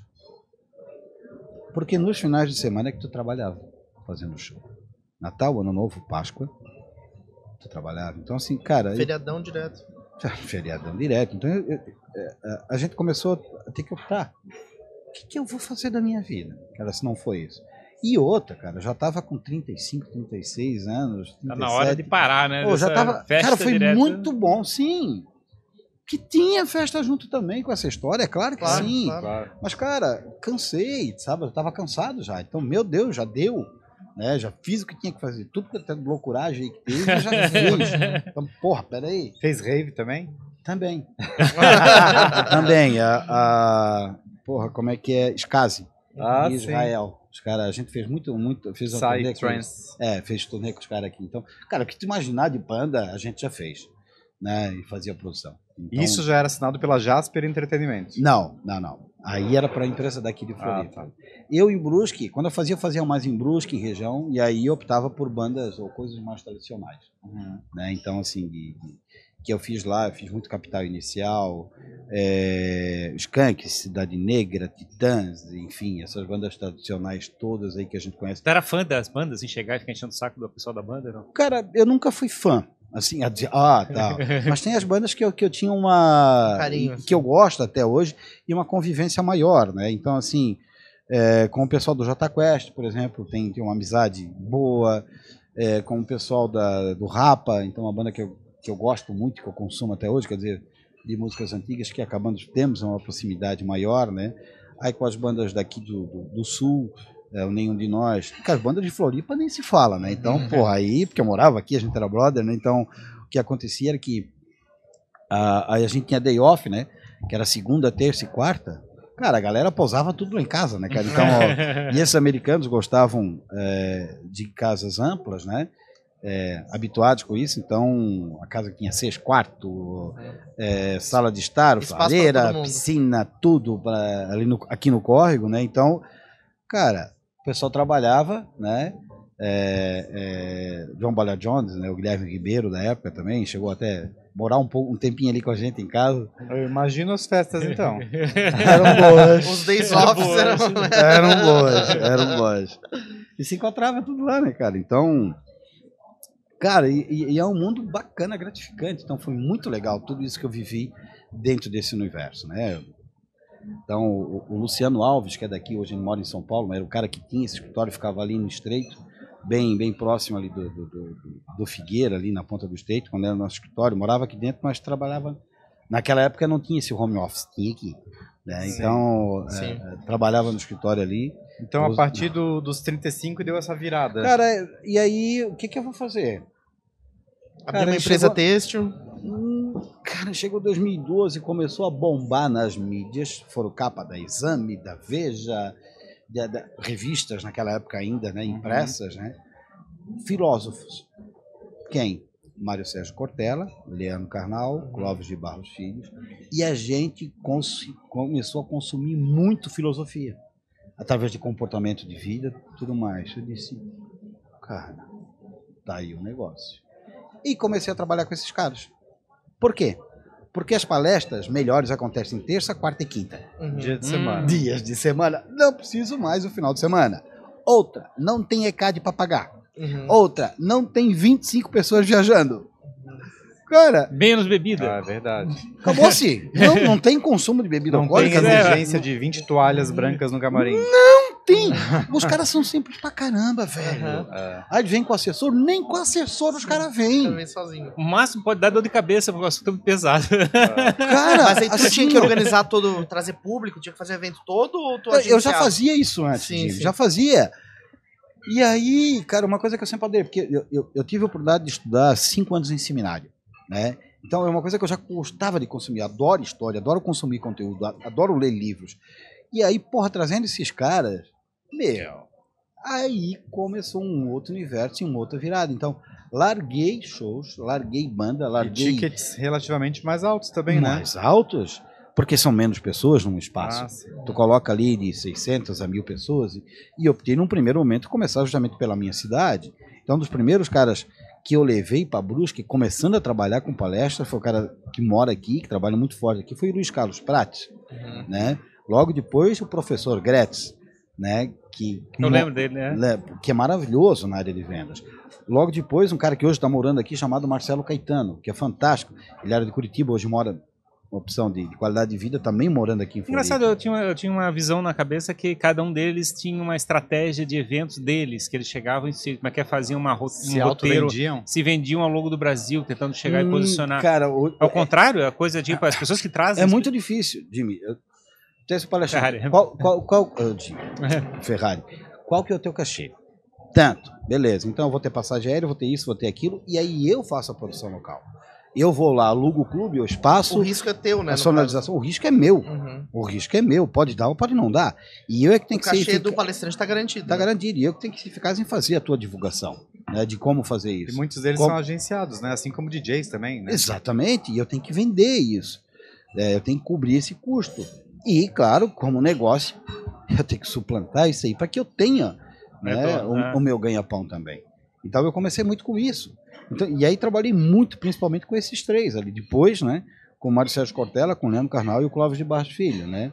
É, fiz muito. Fizemos um evento bacana uma vez em Itajaí, chamado República dos Filósofos do Brasil. Estou me lembrando porque está chegando próximo da, do dia 15 né, de novembro, né? E foi justamente numa época dessa. Então a gente trouxe esses caras para falar sobre república, sobre esquecendo questão, não tinha nada a ver com questão partidária, tá gente? Sim, sim, então, sim, sim. disso ou daquele, né? Ah, veio o Marcelo Taz também naquela época, a gente trouxe, então assim, vários Esses, nomes. esses nomes mais consagrados, é, eles vendem ingresso sozinho? Ou existe um grande esforço do produtor em fazer o evento virar? As duas coisas. Uhum. né? Então, assim, é, quando a gente começa, tu começa com nomes que não são tão midiáticos assim e que não atraem por si só. Aí, Então a gente é que tem que catequizar Uhum. os público, o público e a região dizer que, porra, o cara é bom, só que ele não é tão conhecido assim. Isso acontece com bandas, acontece com qualquer produto que a gente tenha. Sim. Então essa necessidade de, num primeiro momento, fazer esse trabalho. Né? Primeiro, fazer com que as pessoas queiram consumir aquele nome, aquele conteúdo, aquela música, enfim. Ah, e aí depois tu começa a colher os resultados. E claro que existem determinadas regiões do Brasil que determinados nomes, bandas ou coisas assim, são mais consumidas do que outras, o que é natural. Né? Mas imagina, tu bota, por exemplo, um Cortella, tu tem lá mil lugares, tu vai lotar muito mais fácil do que se for um nome desconhecido, Sim, menos conhecido. Sim, sim. Uhum. Mas às vezes é um cara que hoje é tudo muito rápido. Sim. Que na semana retrasada Estourou no aconteceu podcast? estourou no podcast. podcast. claro que sim. Ou alguma ação, alguma coisa que o cara fez no, no- e foi divulgada isso Foi cancelado. no, no TikTok, no Instagram, alguma coisa que bomba de uma hora para outra. Né? Então, vamos pegar. Os shows do Projota, Projota deve ter caído depois da participação dele no BBB, né? Eu lembro Sim. que a eu, não, eu não consumo, Sim, é, ele teve. mas eu lembro que foi bem. É Projota, né? Sim, Projota. Acho que foi E- e- meio e- cancelado e assim no BBB. Que erraram, Mas diz que né? o cancelamento faz o cara crescer, né? Casos e casos, né? Carol com acho que cresceu. Sim, sim. Depende. É? Depende. Depende. Então, por exemplo, eu queria muito a Carol com K no NDM. Depois que aconteceu, eu disse não. Uhum. Não quero. Mas ela tem alguma co- conexão com moda? A forma como ela se veste. Ah, então, a, a- a gente às vezes não, não necessariamente que o cara tem que ter uma marca têxtil ou alguma coisa, o cara da, da música. Mas os caras ditam moda o tempo todo. Tu ó. já chamou o Emicida, né? Já, mas aí a gente tá falando do MC da, porra, o cara é do caralho, porque toda ação que ele faz dentro da comunidade dele é fantástica. Ele tem uma marca chamada Laboratório Fantasma. E essa marca é produzida na comunidade. Né? Então ele gera emprego, ele traz emprego, ele traz renda para a comunidade. Então não é uma coisa só especificamente para encher os bolsos. Tem muito mais coisa envolvida. E te confesso que quando eu trouxe Emicida para colocar no palco do NDM, eu fiquei com medo. Porque ele, o linguajar dele é diferente, então a retórica dele é diferente. E eu tenho muito empresário na NDM. Você, meu Deus, Podia te queimar na, Não, na briga. Ferrari eu fiquei com medo. E vou Claro, dizer, claro. até hoje foi uma das melhores palestras que nós tivemos. O cara é fantástico. Eu não sei, Ivan, se você já parou pra pensar isso, mas o negócio da moda é o, o conflito da tua vida materializado, porque é a tua trajetória de arte e música num primeiro momento, e depois a tua maneira de lidar com conteúdos mais densos, informativos, com os filósofos. Porra, agora tu Isso tá- filosofasse. E isso, Ah, isso tá, tá, foi unido no negócio da moda. As duas expertises. esse- não tenha dúvida. Tu casou as duas Não coisas. tenha né? dúvida que tá, que tá tudo ali. Mas de fato era uma coisa que tu se interessava ou tu Não. viu como potencial de negócio? Não, não. Como, como é que surgiu? É, eu falei das bandas e, e dos falei do- dos, filósofos. dos palestras, mas não falei de como que eu cheguei em fazer o negócio na moda. Em 2013, eu pensei, agora eu tenho que trazer o cara, né, alguém dessa área, um palestrante dessa área têxtil para a região. Tô aqui no mercado, já já, já já já estava habituado de Aham. fazer, como é que eu vou fazer? Eu vou trazer um cara já tinha área malemolência. E aí consegui ter data com o Paulo Borges. O Paulo é criador e o gestor do São Paulo Fashion Week. Pensei, meu, vou lançar Estourar. esse cara em Brusque, vou fazer em Brusque e vou nadar de braçada, né? ó, Uhum. vou estourar. Velho, 30 dias antes, não tava vendendo ingresso. Era só ele. Comecei a ficar apavorado, porque era um custo alto. E o mim. nome, talvez, talvez o nicho seja conhecido. Cara, porra, São Paulo Fashion Week, Paulo Borges, como é que não tá vendendo ingresso? Não, as pessoas conhecem. Sim. Não, o São Paulo Fashion Week, sim. O Paulo Borges, eu, eu não sou do mercado. mas É, mas, mas, mas, mas era linkada, a coisa Uhum. se linkava, Sim, sim. né? Vendia do junto. São Paulo Fashion Week. Cara, aí como vendedor que sou, então tive que me virar, pastinha debaixo do braço e vamos de empresa em empresa. Atrás de patrocínio. Vamos vender ingresso. Ah, tá. Vender ingresso. O Bota patrocínio já tinha visto, já tinha lançado. Uhum. Mas vender ingresso para colocar gente. E eu tinha pego o pavilhão da Fenareco. Eu já fui assim ambicioso, né? Uhum. Zolhudinho, na verdade. vamos botar no melhor lugar porque vamos encher os bolsos. É porque também fazer- tem, tu precisa também mostrar pro palestrante que o lugar Tamanho, tem né? potencial, Tem- né? Sim. Acho que tu tem que, tu tem que mostrar pros dois lados, né? E, e aí ia apavorado, e agora? Só que eu comecei aí de empresa em empresa. E eu entrava numa rua sem saída, lá tinha dois, três, quatro galpão, 50, 60 funcionários cada uma. Eu disse, cara, o que, que é isso? Que tamanho que é isso? Daí que tu foi descobrir o, o- o tamanho da moda em Brusque. Cara, tinha um universo que estava na minha casa e eu não conhecia. Olha que loucura. O que, que era os galpões? Confecções. Confecção, Ah, tá, era a área confecção. Porque às vezes não tinha marca 60, própria. 60 Toda rua Sessenta- que ele entrava, ele ia encontrando galpões. Cara, 60%. Com sem marcas, assim? Ou, tipo, Não, não, com marcas, sem marcas. Então, assim, cara, tu pega, por exemplo, se tu for num stop shop, numa FIP, que fica em Brusque, tu vai ver centenas de marcas. Tem mais Uhum. de, de, 5, 6 mil marcas é, em- só confeccionadas em Brusque. Brusque, Guabiruba, Botuverá, Nova Trento, São João Batista, que pega toda essa região ali. não tem noção Gaspar. de é isso. Cara, isso oh, é uma loucura. Então, tinha esses galpões ali. Só que essas pessoas não tiveram possibilidade de ter uma cultura acadêmica. Então, o São Paulo Fashion Week, para eles, era uma coisa muito distante. Sim. Entendendo o que era a relevância da marca São Paulo Fashion Week em 2013, diferente de 2023. E cai naquela discussão que a gente fez no começo, lá, no sentido de chegar e ter uma linguagem que possa envolver as pessoas com uma narrativa. Tua E o lado de trabalhar, né? Fazer só o trabalho braçal, né? De É. chegar e botar o ovo. Então, então, então, então, Ferrari, o que eu tive que fazer foi catequizar as pessoas primeiro. Explicar e fazer um trabalho de quem que era o Paulo Borges. Quem que- o que, que era São Paulo Fashion Week. Que a gente tinha direito de consumir um conteúdo de alguém que é o criador de São Paulo Fashion Week. Então aí comecei a vender ingressos. Então foi fantástico. Botamos 1.400 pessoas. Nossa. Porra, lotação máxima. Virou o jogo, virou o jogo. Viramos o jogo. Mas isso foi assim, ó Suado. suado de porque tive de empresa em empresa. Só que isso me deu a possibilidade Ingresso porta a porta. de, porta a porta, mas me deu a possibilidade de conhecer. É vendedor porta a porta de Sim, verdade, sim, sim. né? De lá, o tempo que a gente tá tomando aqui uma hora, uma hora e meia, tá explicando pro cara quem que era o cara, Uhum. né, e defendendo. Na verdade, eu tava dando uma palestra antes da palestra, Uhum. né? Depois desse evento, tu conseguiu trocar o teu escort. E aí, e aí, cara, porra, 10 anos com os caras também não. Aí, e aí, aí, ó, ó, se, se afinou-se. ah, rapaz, e, e- e aí, durante o evento, a gente quis convencer o Paulo, a gente quem? Governo do Estado, né, o Valdir Valendotti, que na época secretário da Santur, a governo do Estado, governo municipal, as universidades envolvidas, todas da região, O desk, né? o Desk também, foram todos lá para Brusque e a gente tinha oito perguntinhas para o Paulo no final, tipo um jogralzinho. Né? É, e a última pergunta era, então, Paulo, vamos fazer um Santa Catarina Fashion Week? Uhum. A gente queria trazer isso para cá. E ele disse não. Porra, no palco? Por que, que eu não perguntei antes? no palco? Caramba. Não, eu não perguntei antes, Dimi. E aí Eu queria- mundo. Porque a gente "Oh". gostaria que viesse tudo isso no palco, que a gente estava Sim. filmando, né? Ó. Ah, dissesse não, ó, dissesse sim, agora vai fazer. Tá aqui, ó. Entendi, entendi. Era uma, Né? uma Então, estratégia. Era uma estratégia, né? Mas não era uma estratégia minha, era- era da comunidade têxtil de marca que, que a gente queria. Ele disse não, mas ele mostrou as dificuldades para a gente no palco. Né? Já tá difícil fazer em São Paulo, né? Ele deve ter dito algo desse sentido, bingo, né? bingo, bingo. Os recursos, então, trabalhar com desfile de alto padrão é, é um investimento muito, muito alto. Só que ele acabou nos mostrando justamente que nós somos, nós temos o maior capital intelectual fabril do Brasil. E de novo, que a gente não se posiciona no mercado. Então, para que que surgiu o ANDM?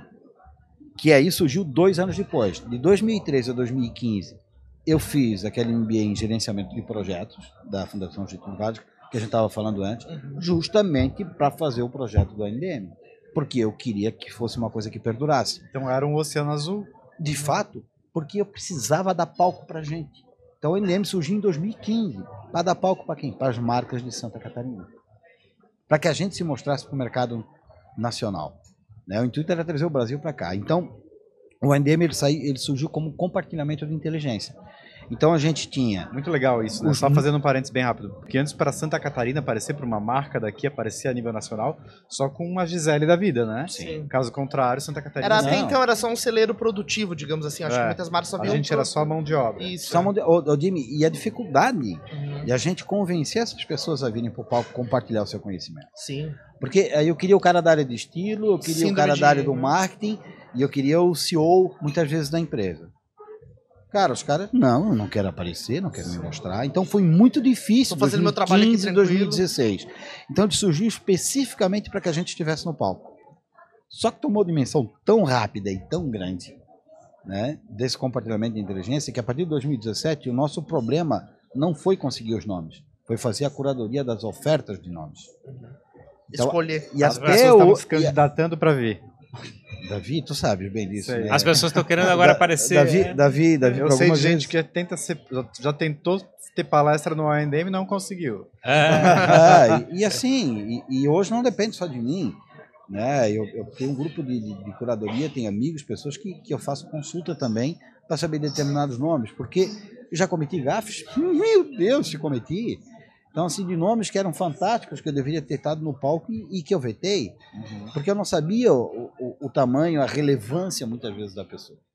Sabe? Então, assim, a- eu não vim da área texto, eu tive que aprender aos poucos, né? Agora que eu terminei aí, ano passado, uma MBA que eu fiz na Unifeb em Brusque, na área de gestão têxtil.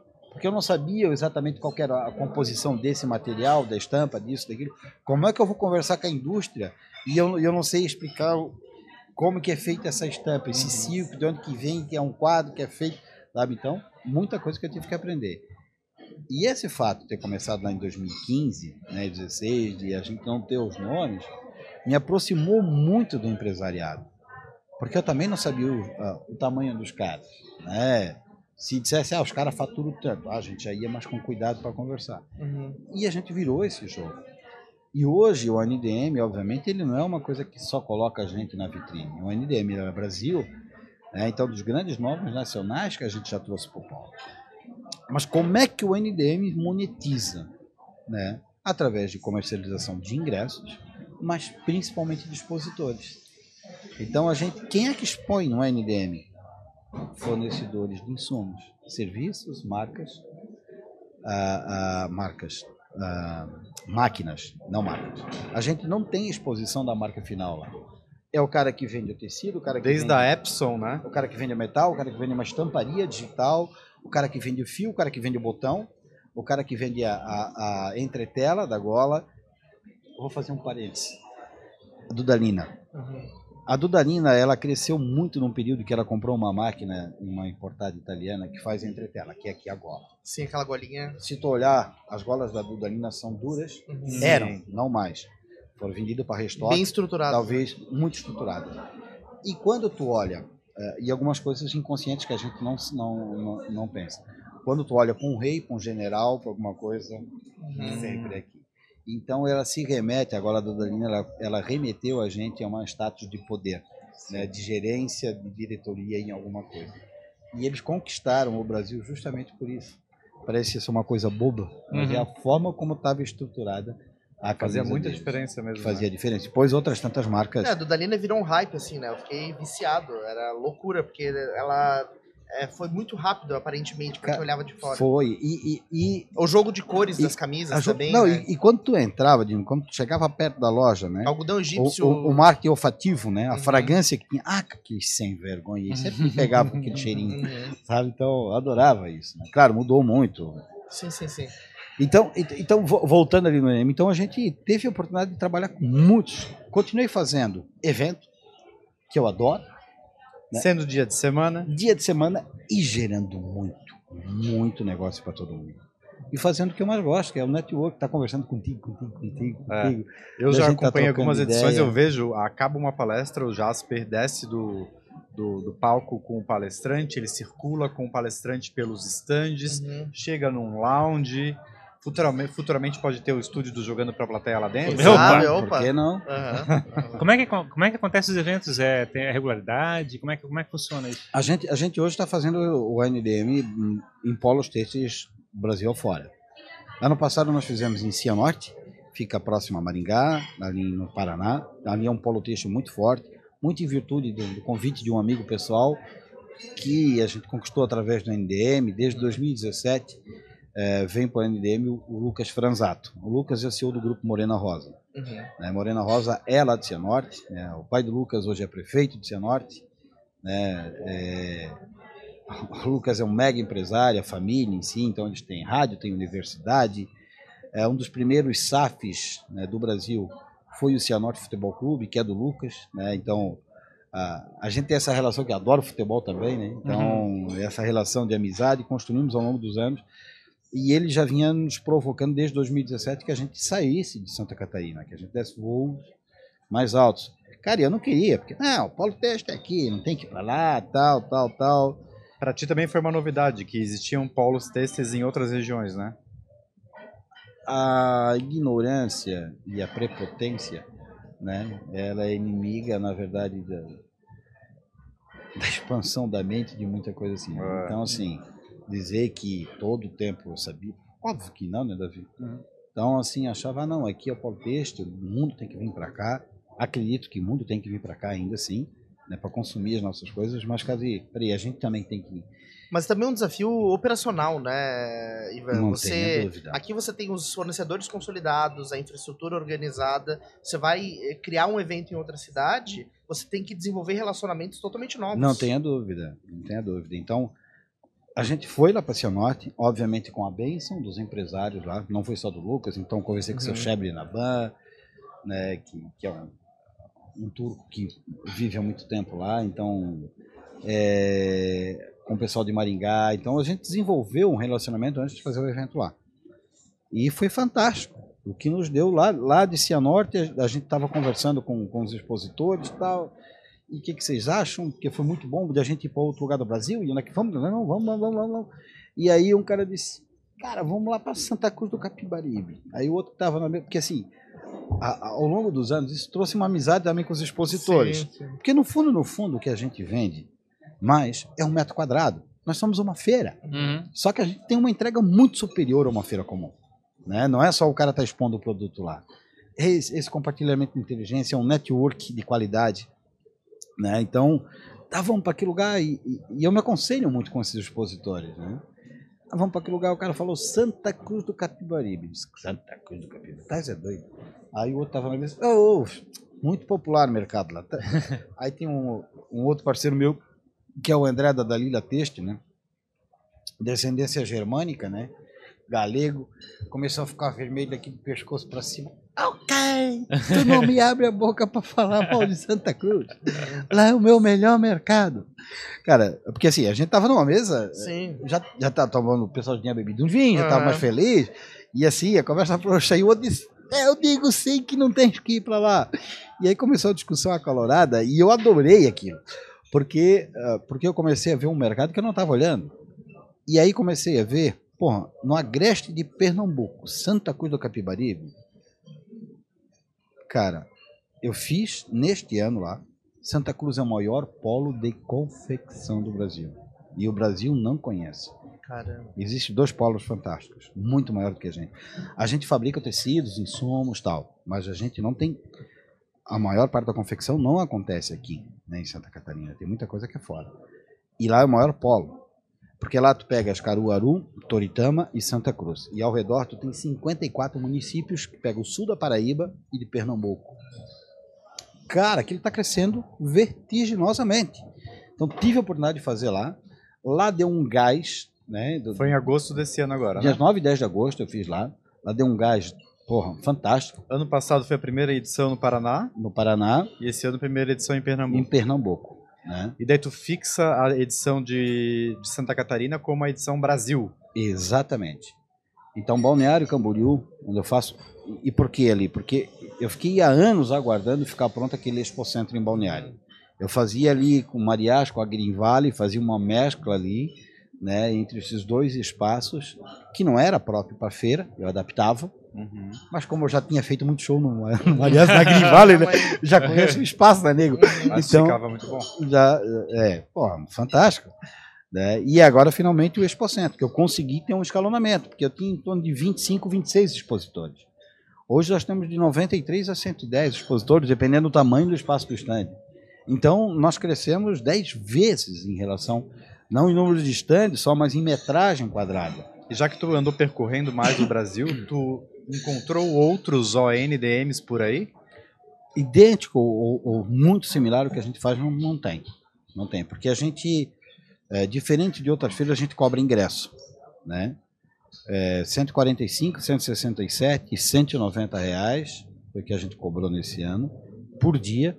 190 reais não é um valor alto, mas de forma alguma é um valor popular. Sim. Então tu acaba filtrando Ferrari. Ah, mas isso não é democrático. Bom, gente, perdão, eu, eu, tô, eu não estou falando de, de acesso a todos, eu estou falando de negócios Uhum. de negócios. E é preciso ser a pessoa ah, ah, que tem o lead qualificado para isso. Então, vai vir aquele cara que tem, de fato, a ver com o negócio da moda. É esse cara que vai vir, que Aquele vai que comprar quer, no teu exato. stand, que vai comprar no teu Que, stand, que é o cara que enxerga o valor que naquilo. enxerga o valor do, do stand que vai comprar. Não ou- vai de curioso. ou, ou que vai consumir aquele conteúdo. Porque as palestras não acontecem ininterruptamente. É de 50 em 50 minutos e, e- e- vai Como é, alternando. como é que você separa o- a, o- a parte comercial? Porque quem vai para a palestra quer conteúdo, quer acessar a informação. E a gente sabe que tem muito evento que tem jabá no palco. E é um desafio para o dono do evento Uhum. conseguir organizar isso, né? Conscientizar o palestrante, ó. é, as pessoas estão aqui para consumir conteúdo, a feira é para negócio. Como é que tu orquestra Acho que o? Davi pode responder melhor do que eu. Davi, Sempre acaba tendo um pouquinho de jabá, né? Eu vi um pouquinho de um ou outro, mas é bem sutil, assim, e nada agressivo. eu, eu tenho, eu tenho alguns, alguns palestrantes que têm marcas, que têm empresas e que a gente traz para o palco. Com quanto que ele tem o conteúdo. Porque assim, Jimmy, tem jabá? Não, não é porque tu vais me pagar que tu vais ter palco. Uhum. né? Exato. Eu, não, Não. eu não Tu conhecia tem o... que ter o- conteúdo. Tu tem que ter conteúdo. Então, assim, por exemplo, eu pego uma empresa daqui de Floripa chamada Audacity. Foi eles que eu estava visitando hoje. A Audacity é referência mundial no que faz. Eles trabalham com software, eh, software, na verdade, de montagem de roupa e mesas de corte. O que que é uma mesa de corte? Digamos que isso, isso aqui é malha, né? Eu não vou cortar uma malha para ter o tamanho da camiseta. Eu faço em festo, malhas em cima de malha e vai dar uma camada. A Audaces ela tem uma máquina de corte a laser que ela vai economizar o máximo possível do que se eu fizesse à mão. Uhum. Se eu faço isso à mão, eu vou ter uma perca de 3 a 5%. Ah, mas é pouquinho. Na escala. Ah, querido, não é não? Não é não. Além disso, eles têm outros softwares, ISA tal e tudo mais, que eles são referências mundiais. Eles têm uma filial na Itália. Cara, a Audaces é um orgulho para o Brasil. Não estou falando nem só para Floripa, nem para Santa Catarina, mas o trabalho que eles fazem. Existem outras tantas, mas estou dando eles como exemplo. Cara, a Audaces tem um monte de conteúdo. Né? Então, vou trazer a Audaces para o palco, vou falar sobre inteligência artificial, isso, aquilo. Os caras estão na vanguarda. Claro. Sim. Então, por que, que eu não vou dar oportunidade para um parceiro quando às vezes eu tenho que contratar alguns nomes? Então, assim, existe jabá? Não. O jabá, para mim, ele é quando tu paga para estar no palco. Quiseram me pagar para estar no palco? Muitas vezes. Né? Mas a gente tem um grupo de Ah, Não, curadoria. eu, que, quando eu mencionei jabá ali, não quis dizer isso.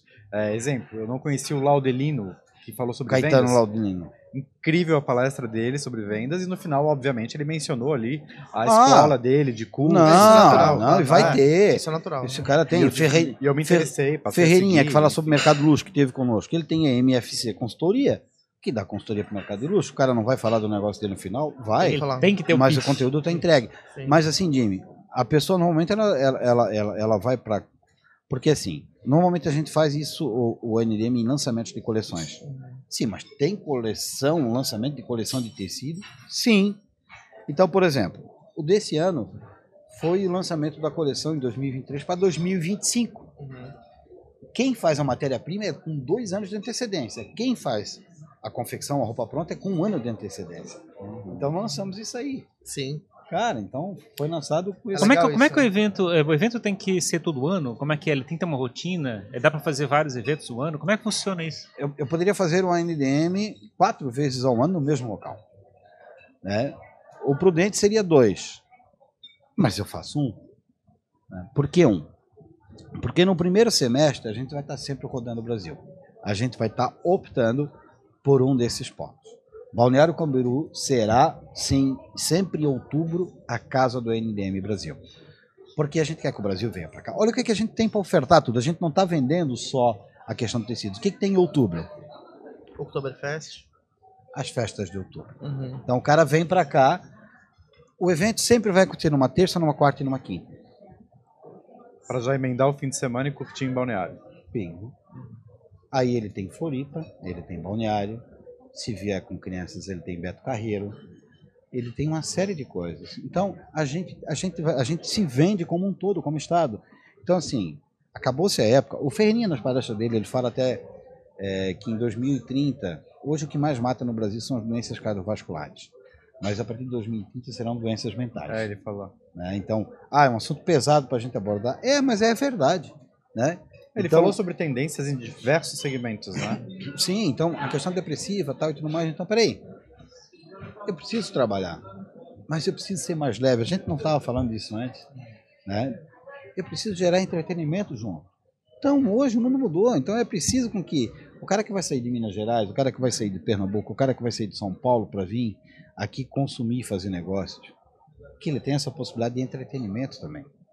Né? Então, como a gente quer, quando vai sair fora do país ou quando vai para algum outro lugar, vai fazer negócio e aproveita isso também. Então, a gente tem que dar essa oferta. Então, por isso, se fazer em outubro. E o perfil, como vocês viram que a gente tem essa cobrança de ingresso, ela, ela- ela acaba filtrando. Quer dizer, nós vendemos, vendemos ingresso, mas o expositor, ele tem ingresso para relacionamento. Claro, limitado, mas tem. Sim. Cada um ganha um com a cota X. Ganha uma cota, de acordo com a metragem que o cara tá, tá usando no espaço. Então, isso acaba se tornando muito bacana, porque o evento ele não é só nos dias que acontece. A relação com o teu com o prospect ou com o teu cliente, ele começa muito antes. Né? Desde a questão que a gente começa com a curadoria, com os nomes que a gente deseja no palco. Então, E aí, mas aí o, o teu ano todo fica focado nesses eventos que estão acontecendo? Ou tem outras atividades A que você tá Jasper tocando? Entretenimento tá a Jasper mais... Entretenimento, e aí, e aí eu me dou o luxo do meu entretenimento, muitas vezes, que é trazer alguns nomes, que eu comecei ali com palestra, e trazer alguns nomes que eu admiro. Então, Filósofos, sim? filósofos, economistas. Então, fiz recentemente com o Tiago Negro, né? fiz com outro comunicador chamado, ah, ah, meu Deus do céu, Caio Coppola, sabe? Então, desse trouxe Ricardo Amorim também, não? não, o Ricardo Amorim não deu certo ainda. A gente está namorando faz tempo, mas assim, às vezes não fechava data, isso, aquilo. Tem um outro cara que eu quero trazer ainda, é, chamado Economista Sincero, Charles alguma coisa. Ele trabalhou muito tempo em Joinville e hoje mora no Rio de Janeiro. Então, assim, são vários nomes diferentes, que não necessariamente que tem a ver com a moda, mas que eu quero... E aí você faz isso nos intervalos quando na dele. É, tem, temos tempo alguma coisa? Vamos fazer. Uhum. Então, aí faço, faço essas palestras e essas pessoas que eu gosto. Onde é, que- onde é que acontecem esses eventos? Onde é que normalmente acontecem esses eventos? Ah, normalmente eu, eu faço em Brusque. Uhum. Aí eu faço aqui na minha casa, então, que é pro meu deleite, que é para. Claro, que a gente comercializa, né? Uhum. E tem faturamento com isso também, porque é um negócio. Né? Mas aí eu faço mais, mais por isso mesmo. O, o ONDM ele começa a ser organizado antes do último acabar, né? Ele tá sempre sendo organizado, digamos assim. Não tenha dúvida. E- Esses menores, com que antecedência você começa. Cara, também, por exemplo, agora 15 e 16 de maio, nós estaremos indo para Goiás, de 2024. Agora. É, agora. Agora, a gente hoje, é, t- t- estamos estamos em novembro. Aham, A maio do ano que vem. Cara, é agora? Sim. É agora? Porque assim, ó, a questão de tu ver espaço, tal, tu vender, tu comercializar, tu fa... Vai ser o. o ONDM, ONDM. o ONDM. Goiânia, cara, é um tipo uma Santa Cruz do Capibaribe, só que Goiânia tá, tá crescendo com estrutura, então assim, muito rápido, Uhum. muito rápido. Né? De 15 anos para cá, a Goiânia tá dando um boom no Brasil inteiro. E a gente acha que tá tudo no Brás, que tá na 25, em São Paulo, Esquece. O Brasil é feito de polos. O, o Brasil é um, é um país continental, então a coisa não está só aqui, Sim. não está só ali. Está espalhado. A, É, gente tem, a gente tem aquela visão que a Globo passa, né? Que, que é o Brasil todo acontece no Rio de Janeiro, de certa forma. é, E a gente sabe que o Brasil está acontecendo no Brasil todo. Ferrari, aí tu vai, tem polos textos já no Rio Grande do Norte, tu pega Fortaleza, que é muito forte, Espírito Santo, né, região de Colatina, São Gabriel, muito forte. Aí tu pega a região serrana do Rio de Janeiro, ah, tá começando agora um foco muito forte em São José do Rio Preto, né, lá no interior de São Paulo, que é do outro lado lá. Aí se a gente vir aqui para o sul, tu tem Caxias do Sul, Farroupilha, que é forte no têxtil. Quando a gente fala de calçado aí é Novo Hamburgo. Aqui do lado de Floripa, quando a gente fala de calçado, São João Batista, cara, é fantástico. E eu ia te perguntar agora, e quando, quando o ONDM começou a circular, a sair daqui eh, de Santa Catarina, já, tu já está sendo procurado por, por empresários, por produtores de eventos? Ah, vem para minha cidade. Muito. É? Como é, que está acontecendo isso? Como é que surgiu Goiânia? Cara, Go- Goi- Goiânia surgiu porque quando a gente terminou lá em Santa Cruz, ah, cinco empresários que estavam lá, né, me chamaram no final da- da- da- do evento. Eu pensei, meu Deus, fiz alguma coisa errada. Né, Então veio quem? Denis Lunelli. né, a- a- o Denis é Presidente do do conselho. conselho. A Lunelli hoje tem 4.600 funcionários diretos. Chega a ser 20 mil. Então, 16 unidades, se não me engano, Norte, Nordeste, Jaraguá do Sul, Paraguai. É gigante. E para mim foi um, uma honra ter o Denis lá. Então, o Denis me chama, o André da Dalila, né, que eu tinha comentado antes, que foi, foi o cara que me levou para lá, no final das contas. O André da Dalila. Aí, o, a- quem mais estava? Cara, tinha mais quatro. Ah, o Tiago da Cataguases, é que são expositores. E aí o Denis pegou e disse: Olha, Ivan, onde tu o NDM, a gente vai estar junto contigo. Porra, aí eu. Aham. É, tô grande. Venci, né? Mas em especial, aí o André colocou, a gente gostaria que tu desse uma, uma olhada em Goiânia. Bom, lá eu terminei no dias 9 e 10 de agosto, início de setembro eu já estava em Goiânia. E fui fazer visita técnica lá, né, dar uma pesquisada para ver se o mercado absorveria. Porque uma das coisas que eu faço, Ferrari, sempre é, se a gente quer ir para um lugar, eu preciso ter a bênção das associações e das pessoas daquele lugar. Né, Pra a ser gente não- recebido, né? a gente precisa disso, sabe? De- Eu não posso chegar metendo o pé na porta, Sim, sim. né? Vou fazer, ah, porque nós somos. Porra, cara, peraí, a gente está em crescimento, vamos devagar. A gente precisa da opinião das É que, é que chegar Sempre como, foi assim como um convidado é NDM. legal, né? Porque você tá. As pessoas participam disso, não é algo De impositivo. fato, isso, o NDM sempre foi isso. Precisa sabe? ter das pessoas que têm a chave da porta, né? Pra abrir. É, compartilhamento. Então, como é que a gente faz? Então, por isso essa decisão de ir para Goiânia. Tem outros lugares? Meu, Davi, eu estou me coçando para não ir agora. sabe? Então, assim. Mas, cara, prudência. Dois, no máximo três por ano, a gente pode fazer alguma situação assim. né? Tem, mas Então- tem um barrismo também dizendo assim, ah, quem é esse cara que tá vindo de fora querendo se meter no nosso negócio aqui da nossa região? Tem, tem. Só que o que acontece? A maioria dos fornecedores de insumos, tecidos, fios, aviamentos, as Já- fábricas ficam aqui em Santa Catarina. Já, já conhece teu Já nome. conhece, já conhecem eh, o mercado de Santa Catarina. E se essas Então, fábricas apoiam o evento, você chega por lá já endossado, né? Exatamente, eu chego endossado. Então, quem que é o cara que são as empresas que mais fabricam, que tem volume de vendas de marca e tal em Goiânia? X, esse, esse, esse.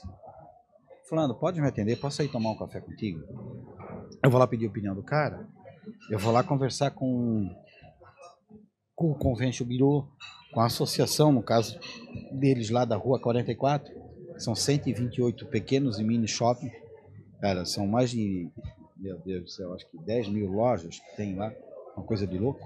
Uhum. Então, assim, eu preciso disso. Sim. É, Eu, eu preciso ir com essa tranquilidade. E é um né? termômetro importante, né? Se essas pessoas já te abraçam. Não tenha dúvida. Então, assim, a gente consegue ter essa adesão, porque. E aí vai. E aí a gente já começa entendendo o perfil, porque Ferrari, uma coisa é eu consumir determinado conteúdo aqui em Santa Catarina, consumir esse conteúdo lá no Agreste e consumir em Cianorte. Goiânia é diferente a forma de o cara pensar. Peraí, quem que eu vou trazer? Por que não trazer um cantor sertanejo que tem uma marca? Claro. Por que Goiânia? E aí, por que, que a gente está indo para Goiânia? Uma coisa que o Ferreirinha, de novo citando o Ferreirinha, né? Ele diz que a gente tem que se espelhar muitas vezes no velho oeste americano. Que a gente tem que ir onde o ouro está. O ouro está em Goiânia hoje. Então, mas como assim? Por causa do texto? Não. Agronegócio. Uhum. Agronegócio que gera receita, que gera consumo e que acaba Derrama para outros mercados. Bingo. Bingo. Tá, Vai, tá lá, vai tá lá. o Gustavo Lima lá, né? Desejo. Tô brincando. Não, não, não, não brinque não, é verdade, ele tem uma marca. Ah, tem? Ele tem uma Não marca. Ele tem uma marca. Embaixador. Co- Como, tem uma outra menina que é a mulher do, do Zé A Virgínia do Zé Felipe. Bingo, Ah, sim. tem marca. marca. Ah, vou tentar chegar? Claro que sim. Claro. Por que não um talk entre os dois? Sabe? Porque assim, são universos diferentes, mas que Aí falam. você começa a derramar, né? Porque você pega, por exemplo, a Virgínia, ou mesmo a Boca Rosa, que tem marca de cosmético. Bingo. Você começa a ir para outros universos de moda, né? Não, e a gente. É, é, é, ah, Bom, tu estás falando disso. Quem me ajudou logo lá no início, em 2015, a formatar e a conversar no INEM, né? Foi um, a, a- Meu Deus, qual é o nome dela? Meu Deus, ela tem a Simple Organic. A Patrícia Lima. Patrícia Lima. A Patrícia tinha a revista Catarina. Sim, Né? claro. Simple Organic é referência internacional A hoje. gente tem que trazer a E Patrícia. Lima. Fazer, vamos fazer um papo. Tem que trazer. É daqui de Floripa, cara. Ela tinha a revista Catarina. Eu não, não entendia muito como é que eu ia fazer o NDM lá atrás. Eu, na minha cabeça, eu ia trazer o Paulo e a Constança Pascoalato ia ser o NDM. Cara, depois que eu fui para essa área de indústria, então, muito com a consultoria dela, com as conversas que a gente teve, errei, discordei dela. Mas, cara, pensa numa mente brilhante. E essa mulher, hoje, o mercado eh, de cosméticos orgânicos é mundial o que ela tem conquistado. Né? E é daqui de Floripa. Legal. Então, e ela tinha uma revista que era voltada para negócio de moda, que era a revista Catarina. Né? Então, é, falar sobre Boca Rosa, ele não teve como me lembrar da. E essa edição mais recente que teve do ONDM em Balneário Camboriú, Jasper, é o formato que tu acha que pronto, cheguei, tá pronto. Por algum tempo, sim. Mas, Porque mas, mas a- é constante. É, tá sempre mudando, não, tem- né? ele tem que mudar. Chegou a Não- ter não- uma edição que teve até um desfile, né? Nós fizemos. É, hoje Era uma não- coisa que o público estava pedindo? na- na- não, não, não era público. Na verdade, foi, foi no momento que um parceiro, um patrocinador, ele quis muito fazer isso. E a gente fez no final, porque o NDM ele vai tipo das 14 até as 21, né? Então a gente pegou um horário que era das 8 às 21 e ah, da- das, das, 8, das 20 às 21 para fazer esse desfile, que foi da Avan. Né? Por que, que a Avan quis fazer um desfile? Porque a Avan era reconhecida sempre, isso lá em 2018, a a Avan era reconhecida sempre como produtos populares. E a itens Van. casa, né? É Produto, é, e mesmo de de confecção de é. produtos populares. E a Van mudou isso faz muito tempo. Faz muito tempo que hoje trabalha com produtos de, de, de- de gramatura, de qualidade excepcional, de malha e de tecido plano também. Né? Investimento em muita coisa que eles mudaram. Mas eles queriam comunicar a quem? Ao mercado dos estilistas. Não era o mundo inteiro que eles queriam comunicar. Eles queriam comunicar a quem faz moda, que estavam naquele dia. Então, por isso que a gente fez Ah, isso. Então, ó, vamos fazer um desfile para mostrar o produto, a qualidade que está. Quem são essas pessoas? São os formadores de opinião. Não era para o grande público. Então, através deles começaram, e aí isso vai se irradiando. É sensacional, né? né? É, e tem fenômenos que são impressionantes, assim. É, por exemplo, eu eh, consumo muito camiseta, a gente tá brincando de camiseta preta, Aham. né? E aí tu vai olhar, por exemplo, uma camiseta de algodão peruano ou uma malha pima, que seriam é, malhas de marcas alto nível, né? Que são um custo bastante elevado. Hoje você encontra na Renner para comprar. Tem, tem, E, porque, eh, porque a você gente tem algodão nacional, algodão peruano e malha pima. porque a gente importa o algodão, a gente importa o fio ou, Sim. ou o tecido, né? é, mas Uhum. já faz tudo aqui, então tem muita malharia, trabalham com malha pima. é Então, muito, muito massa. fo- fora, fora tecidos, agora Ferrari, né? E eu gosto, eu uso muito camisa social é, que não amassam. Ah, glória! Eu vi um Então- tecido que foi desenvolvido também aqui em Santa Catarina, acho que para reserva, de uma calça, que ela é uma calça bem versátil. Ela parece social, mas você solta um zíper, ela tem refletivo. E aí você vira a água e a água escorre. Ela não, ela é meio impermeável. assim. Cara, a, a gente tem tantas Tecnologia soluções, absurda. tantas soluções químicas para ter nossos produtos. E, e é importante a gente dizer, ah, peraí, estás falando química. Cara, a química vai em tudo. Então, Sim. assim, é, é, tenha do bem. Até no relacionamento humano tem que ter química já. Exatamente. Não, então muita gente acha ah, que é tudo orgânico. Não existe nada orgânico Não, no é, texto, é verdade, cara. tem que ter, cara. Ah, tu acha que vem a tintura ou. Ah, porque o- a, a, cor, essa. essa... Na verdade, tem que, tem que fazer isso a, a aqui é natural, tá? E vai fixar na trama como? Sabe? Não tem como. Sabe? Então, assim, ai. É, é- é claro, gente, que existem os processos cada vez mais evoluídos, isso é fantástico, né? Quando a gente fala de sustentabilidade. Isso foi muito pau- pautado na última edição, né? E vai continuar. No painel que ESG, estava a Viviane não Lunelli, tem né? como a gente fugir. É, da Viviane Lunelli, então, junto com a, com a Marcela Kanner, que é, é diretora da, da- do Riachuelo, então a gente tá os grandes nomes, né? Então, é, ó, vamos falar da, da, da Patrícia Bonaldi. Hum, é incrível. Cara, Patrícia Bonaldi, Patibô, a marca que desfila no São Paulo, não, no Nova York Fashion Week, Que veste a Beyoncé? que é, que veste a Beyoncé, então, cara, dali de Minas, mineirinha, tranquilinha, comendo pelas beiradas, olha o tamanho que essa mulher tá hoje. Cara, e foi um, assim, status de celebridade para poder tirar ela do palco, sabe? Tivemos que levar ela no final, depois de 50 minutos, todo mundo querendo foto tal e tudo mais, tivemos que interromper, que ela tinha um voo, levar ela para um reservado, que a gente, quer dizer, do espaço que a gente tinha lá, Patrícia, vai lá e bota o agasalho que tomasse café da manhã comigo hoje. porque A gente tomou um café da manhã no hotel, né? E ela tava bem solta, de agasalho, né? Fala, bota aquele agasalho, botou o agasalho, capucho, agora vambora. Foge daqui. É isso. loucura, né? Na saída que ninguém viu. Mas assim, né? Uma feira de negócios. Mas isso, então, dos nomes que a gente trouxe, o Eduardo Crista, que é considerado embaixador das confecções brasileiras, então, dos nomes que a gente traz e que fazem acontecer. Posso te fazer uma pergunta indiscreta? Ixi, Vais fazer vai. do mesmo jeito? Agora o evento já está conhecido, imagino que muita gente se sinta lis- lisonjeada ao receber um convite, né? Mas lá no começo imagino que tu tenha sofrido mais resistência, né? Ao abordar alguns nomes e tal. Tu paga cachê para eles virem? Sim. Tem nomes que pagam, né, que a gente paga cachê, dependendo da relevância do nome. E alguns cachês, às vezes, não são referentes, na verdade, é uma remuneração para o cara. É muito mais uma ajuda do ir? custo. Teve. É, tem ainda, né? Então, assim, tem determinados nomes que a gente tem que entender. Claro. Quanto é que vale o dia do cara? Exato. A agenda Tá da dentro da pessoa, empresa né? dele e tal. Às vezes o cara não quer. Opa, mas peraí, vem compartilhar o teu conhecimento com a gente. Sabe? Então, e aí, e aí alguns casos tem isso. Então, É que você, eu tava vendo um outro podcast esses tempos, e eu tava vendo o Whindersson Nunes falando, o próprio Felipe Neto, que são caras midiáticos e Aham. tal. E eles, acho que foi o Felipe Neto que falou, falou, cara, qualquer coisa que eu vou fazer hoje na minha vida, eu vou estar perdendo dinheiro, se eu não tiver focado no que eu faço de comunicação, né? Hum. Então ele fala que as pessoas às vezes não entendem, mas às vezes o que ele vai deixar de ganhar no negócio, nas atividades do dia, pra fazer uma outra iniciativa, inverte a aí- jogada. Aí inverte. Tem, tem algumas situações. Então, vezes a é, pessoa tá que- dando uma ca- consultoria, eu sei né? que o cara cobra tanto de cachê tal e tudo mais, mas que o cara quer, pelo amor de Deus, um espaço no ANDM para estar no palco. Porque aquele público vai comprar Claro. milhões do cara do que só eu. E certamente Ele- muita gente enxerga como investimento, né? Claro, alguns de bobo só cara jeito de andar, né? não, não, não. Os caras, os caras sabem Sim. né, que ali ele tem um puta palco e com. Todo mundo dando atenção. com, com público seleto. É, é né? diferente. Então, ele sa- ele sa- o cara sabe que gera negócio. É isso. Ô Jasper, tu já adiantou ali de Goiânia de 2024. O que, que mais já está confirmado para 2024, então? 15 e 16 de maio em Goiânia, aí depois 22, 23, 24 de outubro em Balneário Camboriú. Então a gente traz de novo, né, então todo ano vai ter em Balneário. E aí depois, em 2025, a gente volta para Agreste, estamos estudando um outro mercado, mas por enquanto a gente não vai colocar é, o nome ainda, né, que a gente deve ir.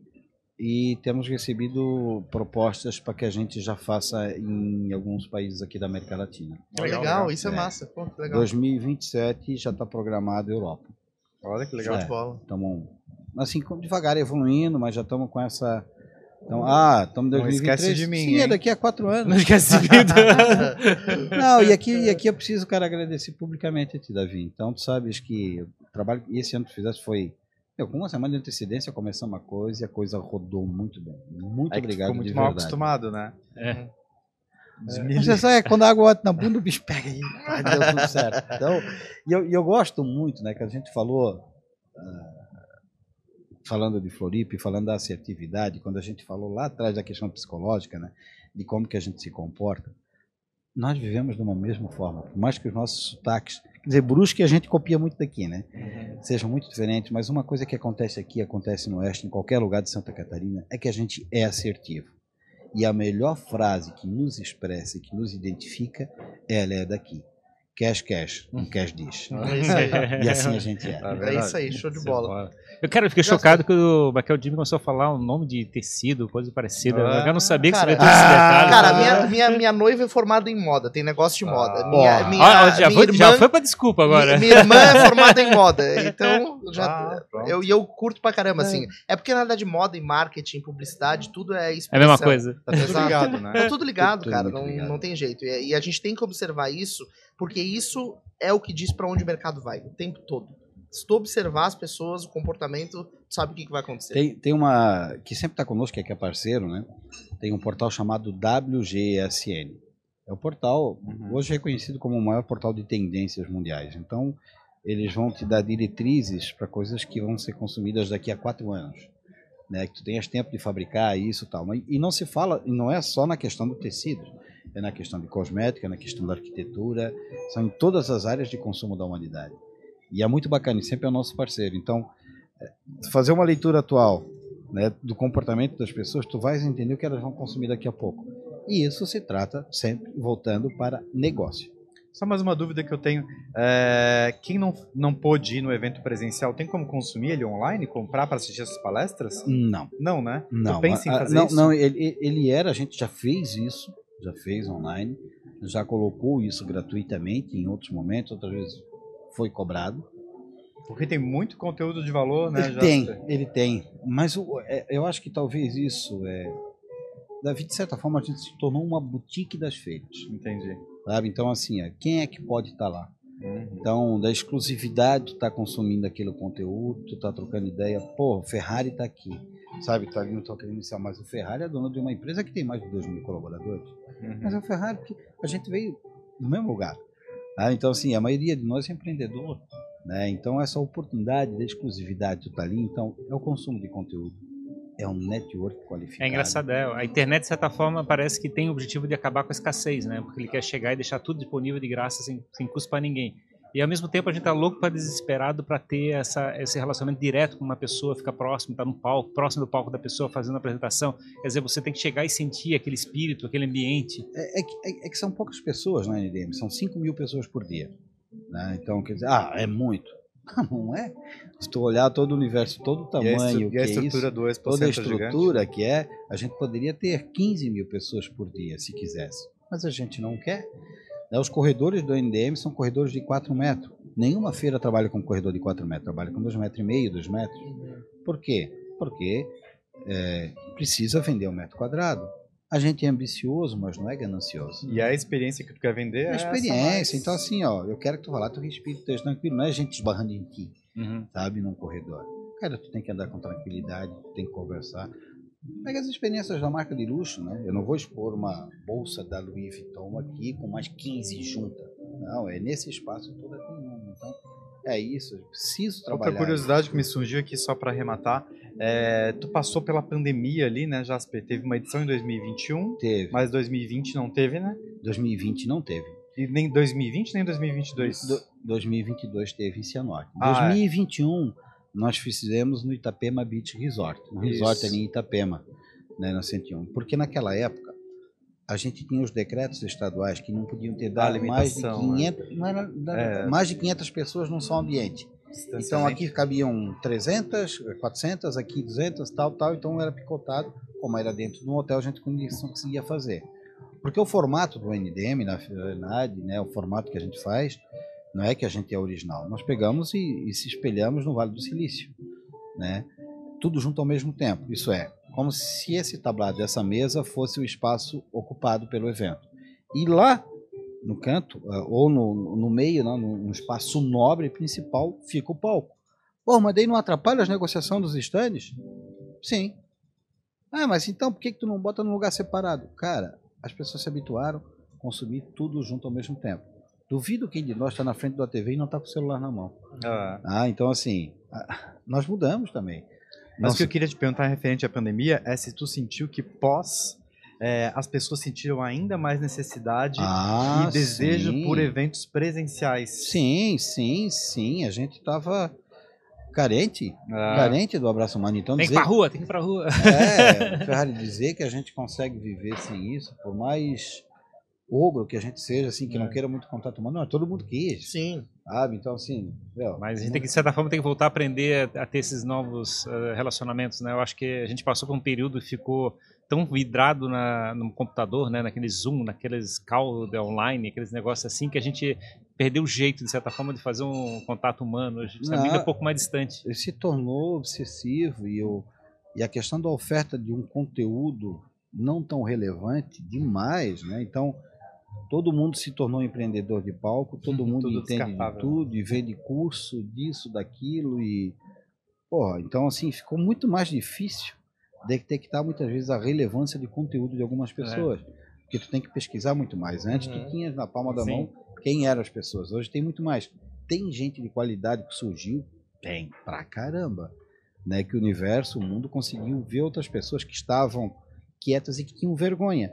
Mas que ele, com uma câmera, ele consegue falar. Ele não consegue falar para um universo, talvez, de pessoas numa plateia. Talvez hoje o cara aprendeu. É. Mas muita gente que surgiu, nova nesse meio, com conteúdo e que fazia co- acontecer. né, que era vinculado a isso. Teve alguém que tu escalou pro palco do ONDM que tu botava todas as fichas e. Ah, tu na- acha que eu vou Ah, falar não, vai nome? entregar agora. Não precisa Ah! falar nome, né? Mas já aconteceu? Claro que sim. Imagina. Claro, então, não- Que a pessoa aquela, não desenvolveu. aquela né? vergonha alheia de ver aquela pessoa Não, ao não. palco. Às vezes tu pagou o cachê alto e a pessoa não Sim, rendeu, né? sim. E, e isso a gente tem, porque é uma coisa que eu percebo.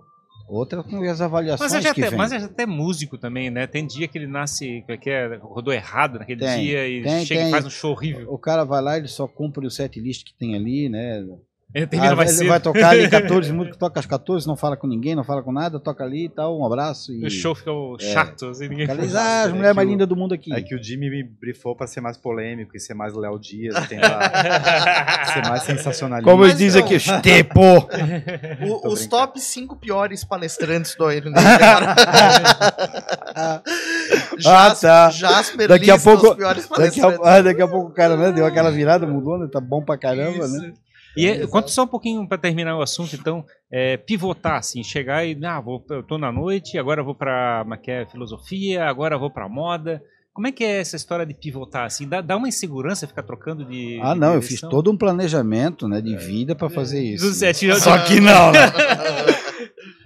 Cara, na base de tentativa e erro. Então não teve insegurança o tempo todo. Feeling. Mas pra quem trabalha com show, quem trabalhava era insegurança o tempo todo. Ah, já é A gente, a gente não né? sabia se ia dar. Se vai Mas, só mas- problema, mas dá né? frio na barriga? Dá frio na barriga? Dá, cara. Então sempre que eu Aquele assim, não vai dar certo. Por que, que eu tô nisso? Não, eu não penso dessa forma, cara. Dificilmente eu vou dizer não vai dar certo. Não? Nem pra mim mesmo. Nunca externo isso pra alguém. Nem pra você minha mesmo? esposa, Nem pra- e pra você mesmo? Se vem um pensamento desse, é capaz de me dar um tapa. Já, uf, é mesmo? Até daquele muda a chegar, vibe, até chegar e dizer muda a assim, vibe, ah, tá com problema, então vamos solucionar isso. De que forma que eu tenho que fazer para chegar lá? Né? Então, Mas chega, chega a atrapalhar a noite no sono, assim, pra não chegar e dizer assim, putz, mas que aquele cara não, não tá dando certo e não sei o quê. não, isso sim, isso sim, óbvio. Mas é sempre o Quest- objetivo de resolver o venda, problema. De resultado. É. Então, cara, eu, eu, eu, eu, eu fui num espaço que dava 1.500 para 8.600 metros quadrados. Como é que eu ia vender esse espaço todo? Sabe? E o custo disso? O custo balneário não é barato. Uhum. então, do que eu fazer em um outro espaço. Então, tu acha que eu não me aperto em questão financeira ou coisa assim como empresa, com os colaboradores que tem lá? Sim, mas eu- o, cuidado de, ah, quando há necessidade de conversar, ó, gente, não está acontecendo isso, vamos mudar a estratégia, tem que remodelar, não está dando certo, a forma como a gente está ofertando o produto não está legal, então tem que mudar. Fora, tem que comunicar de outra forma, vamos comunicar sabe? Então, tem que viajar? Vamos viajar. Então, por exemplo, eu viajo constantemente, né? Eu semana que vem vou ficar uma semana em São Paulo. Ah, por que ficar? Porque tem vários eventos, tem São Paulo Fashion Week, que é parceiro, tem um outro evento, tem uma outra, tem várias feiras, feiras que não necessariamente do meu segmento. Mas sempre aprende alguma coisa, né? Ah, tem feira de logística. Ué, hoje a moda que mais tem é logística. Ou tu acha que a Zara é o quê? É fast fashion que mais. É logística, né? Então, no fundo, essas empresas são logística. Então, Sim. assim, muitas, muitas coisas, Zara, claro, todas as outras. Shein, né? Então, por que, que a Shein está entrando no mercado brasileiro? Ah, e a gente sempre falava Shine. Mas eu fui numa palestra com eles. Não, Ivan, é Shein. Gostaríamos que se expressasse dessa forma. Ah, eu, Eu fico pensando que você É, começou. é- ela, ela- ela dentro dele, ela, ela inserida na moda. Então, uh, Shein. Ah, tá. Eu fico pensando Deveria que ser com dois é. anos, mas. aquele negócio de você estar num, fazendo show à noite, tudo bem, assim, pô, mas eu queria ter uma vida mais tranquila, pra, eu queria guardar meus finais de semana. Mas eu só, eu só sei fazer isso, chegar e ter aquela segurança de sair assim, eu vou assumir novos riscos em outras direções. Um bocado de gente deve- pensar assim, não, cara, eu vou ter que me aposentar desse jeito porque eu não posso correr esse risco, eu tenho que cuidar da minha família. Ah, Ferrari. Então tu bota pilha assim, do pessoal assim, cara, experimenta, quebra a cara, Mas mas é tenta. claro, velho. Mas não, não só pra ti, mas Oh, todo mundo oh, volta. oh, e a gente acha a, a, a palavra idiota. A gente às vezes se intitula quando erra ou quando, ou quando perde um loser, né? A gente se intitula a si próprio idiota. Cara, a palavra idiota, e o, Mar, e o Mário Sérgio Cortella fala muito nisso, ela vem do grego idiotes, Idiota. que significa, Sotaque. que significa umbigo. É quando a gente se volta para internamente para o seu próprio ser. E a gente acha que o mundo está olhando para a gente. Ô, idiota. Eu, eu, eu abomino. Se alguém me chamar de idiota, eu vou capaz de sair na. Na mão. Não, não, tem algumas palavras assim, né? E duas coisas que me irritam. Daí vão usar contra mim. Me chamar de garoto. Eu não sei porquê, mas não gosto. E idiota. É, o- porque eu não sou egoísta. Eu, eu, eu não me acho egoísta. Eu quero compartilhar tudo com as pessoas. Idiota é aquele cara que é egoísta, né? Que só olha para si só. Então, quando tu chega num ponto disso, cara, tu é um idiota se não arriscar. Tu és um egoísta. Porque às vezes tu tem um puta de um talento. Sabe aquela palavra dos talentos? Uhum. Que, que vem de encontro a isso também. Eu vou pegar e enterrar meu talento, mas eu só vou ter certeza se eu arriscar, velho. É, isso. E tu pode, tu pode ajudar tanta gente e tu tá ali enterrando o teu talento, tu tá sendo um idiota. Não faz isso consigo, dá oportunidade. E se não der certo? Cara, eu vivi. A nossa vida é muito curta para não fazer determinadas coisas e não arriscar. Legal. Não vale. Boa. É, Eu, penso bem igual, assim. Ô Jasper, quem não te acompanha, quem não te conhecia ainda e quem não conhece o RNDM, aonde as pessoas te encontram, né, Jimmy? Isso, é. Quais são os canais que vocês usam? Instagram, Instagram. o negócio da moda, né? E vai ver muito compartilhamento, muita coisa ali. É, e o meu particular, Ivan Underline Jasper. Show de bola. É Baita isso aí, papo, baita muito papo, legal. né? Muito, muito massa conhecer a história do, do Ivan, é, a história do ONDM, é, esse tipo de, de iniciativa, assim, que movimenta, coloca um mercado no palco. É, E pensar é como uma necessário. coisa peque- que começou pequenininha, Sim. tá já com projeções para multiplicando, claro. para sair do país, né? Legal. Legal, Show parabéns. de bola. Obrigado. Mereço e aceito. E é uma coisa que a gente. É. que a gente tem, tem dificuldade né, de aceitar esse tipo de coisa de elogio. Aceito de verdade para que a gente possa cada vez melhorar mais. Eu agradeço demais o jogando para a plateia por vocês me receberem aqui em Floripa, né? Baita papo. É, da gente trocar essa ideia, né? Aham. E espero que tenham a oportunidade de estar conosco. E a gente não emendou o feriadão, viu? Exato, exato, exato. Eu achei que ia. né? Exato. Então, muito obrigado por vocês me receberem aqui. É isso Show aí, de show de bola. bola. Obrigado, Valeu, obrigado cara. mais uma vez. Obrigado, à plateia, a- né? Exatamente, a você que É, acompanhou que a gente acompanhou. aqui, a plateia que nos acompanhou aqui também presencialmente, a todo mundo que se envolve com Jogando pra Plateia. Se você ainda não segue a gente, faça isso, nos siga no YouTube, eh, no Instagram, no TikTok, a gente compartilha vários trechos dos nossos papos e também os episódios Vai completos. ter que arranjar o nosso É. corte que a gente vai cancelar ele, né? Isso, Ele gosta de exatamente. cancelamento, né? Eu vou fazer um videozinho, eu vou fazer um videozinho assim, olha, confiram agora o garoto e já. Vamos fechar o pau. Leitura labial. Show de bola. Quero Ah, agradecer ficou também. até vermelho. Quero agradecer aos nossos parceiros aqui do Jazzin, que nos recebem tão bem no fala palco dessa direto casa aqui, pô. maravilhosa. Do Jazzin? Não, é o Dezinho da G não. Dezinho tá, também, ele tá aqui mesmo. E agora sim, Ah, tá. Ferrari a sua ansiedade com o Davi Paes Lima, nosso assessor, nosso grande É parceiro. sempre né? um prazer. Muito obrigado, Davi, por ajudar a gente a expandir o alcance da- do nosso trabalho. Valeu, obrigado, gente. Tamo que legal, junto. ficou, ficou legal aquela, aquela. A gente apareceu em várias mídias aqui, mostrando a foto do Jazzinho aqui, fazendo. repercutiu Bombou, bastante. né? Pô, foi bem legal pra caramba. A gente, eu me senti um orgulho, cara. A gente ficou bem Ó, feliz. a parte de bom. gente me deu parabéns, não sei o que, Olha. foi legal, foi É legal. isso aí, é isso aí, colheu os louros. É, o, o Davi foi só elogios hoje no papo, né? É. Então, é o, Ah, ele fez um puta é trabalho. o melhor parceiro de mídia do Brasil, Davi. É isso aí. Tamo junto, muito obrigado e até o próximo episódio do Jogando Jogando plateia, gente. Até mais, Plateia. Tchau, tchau. tchau.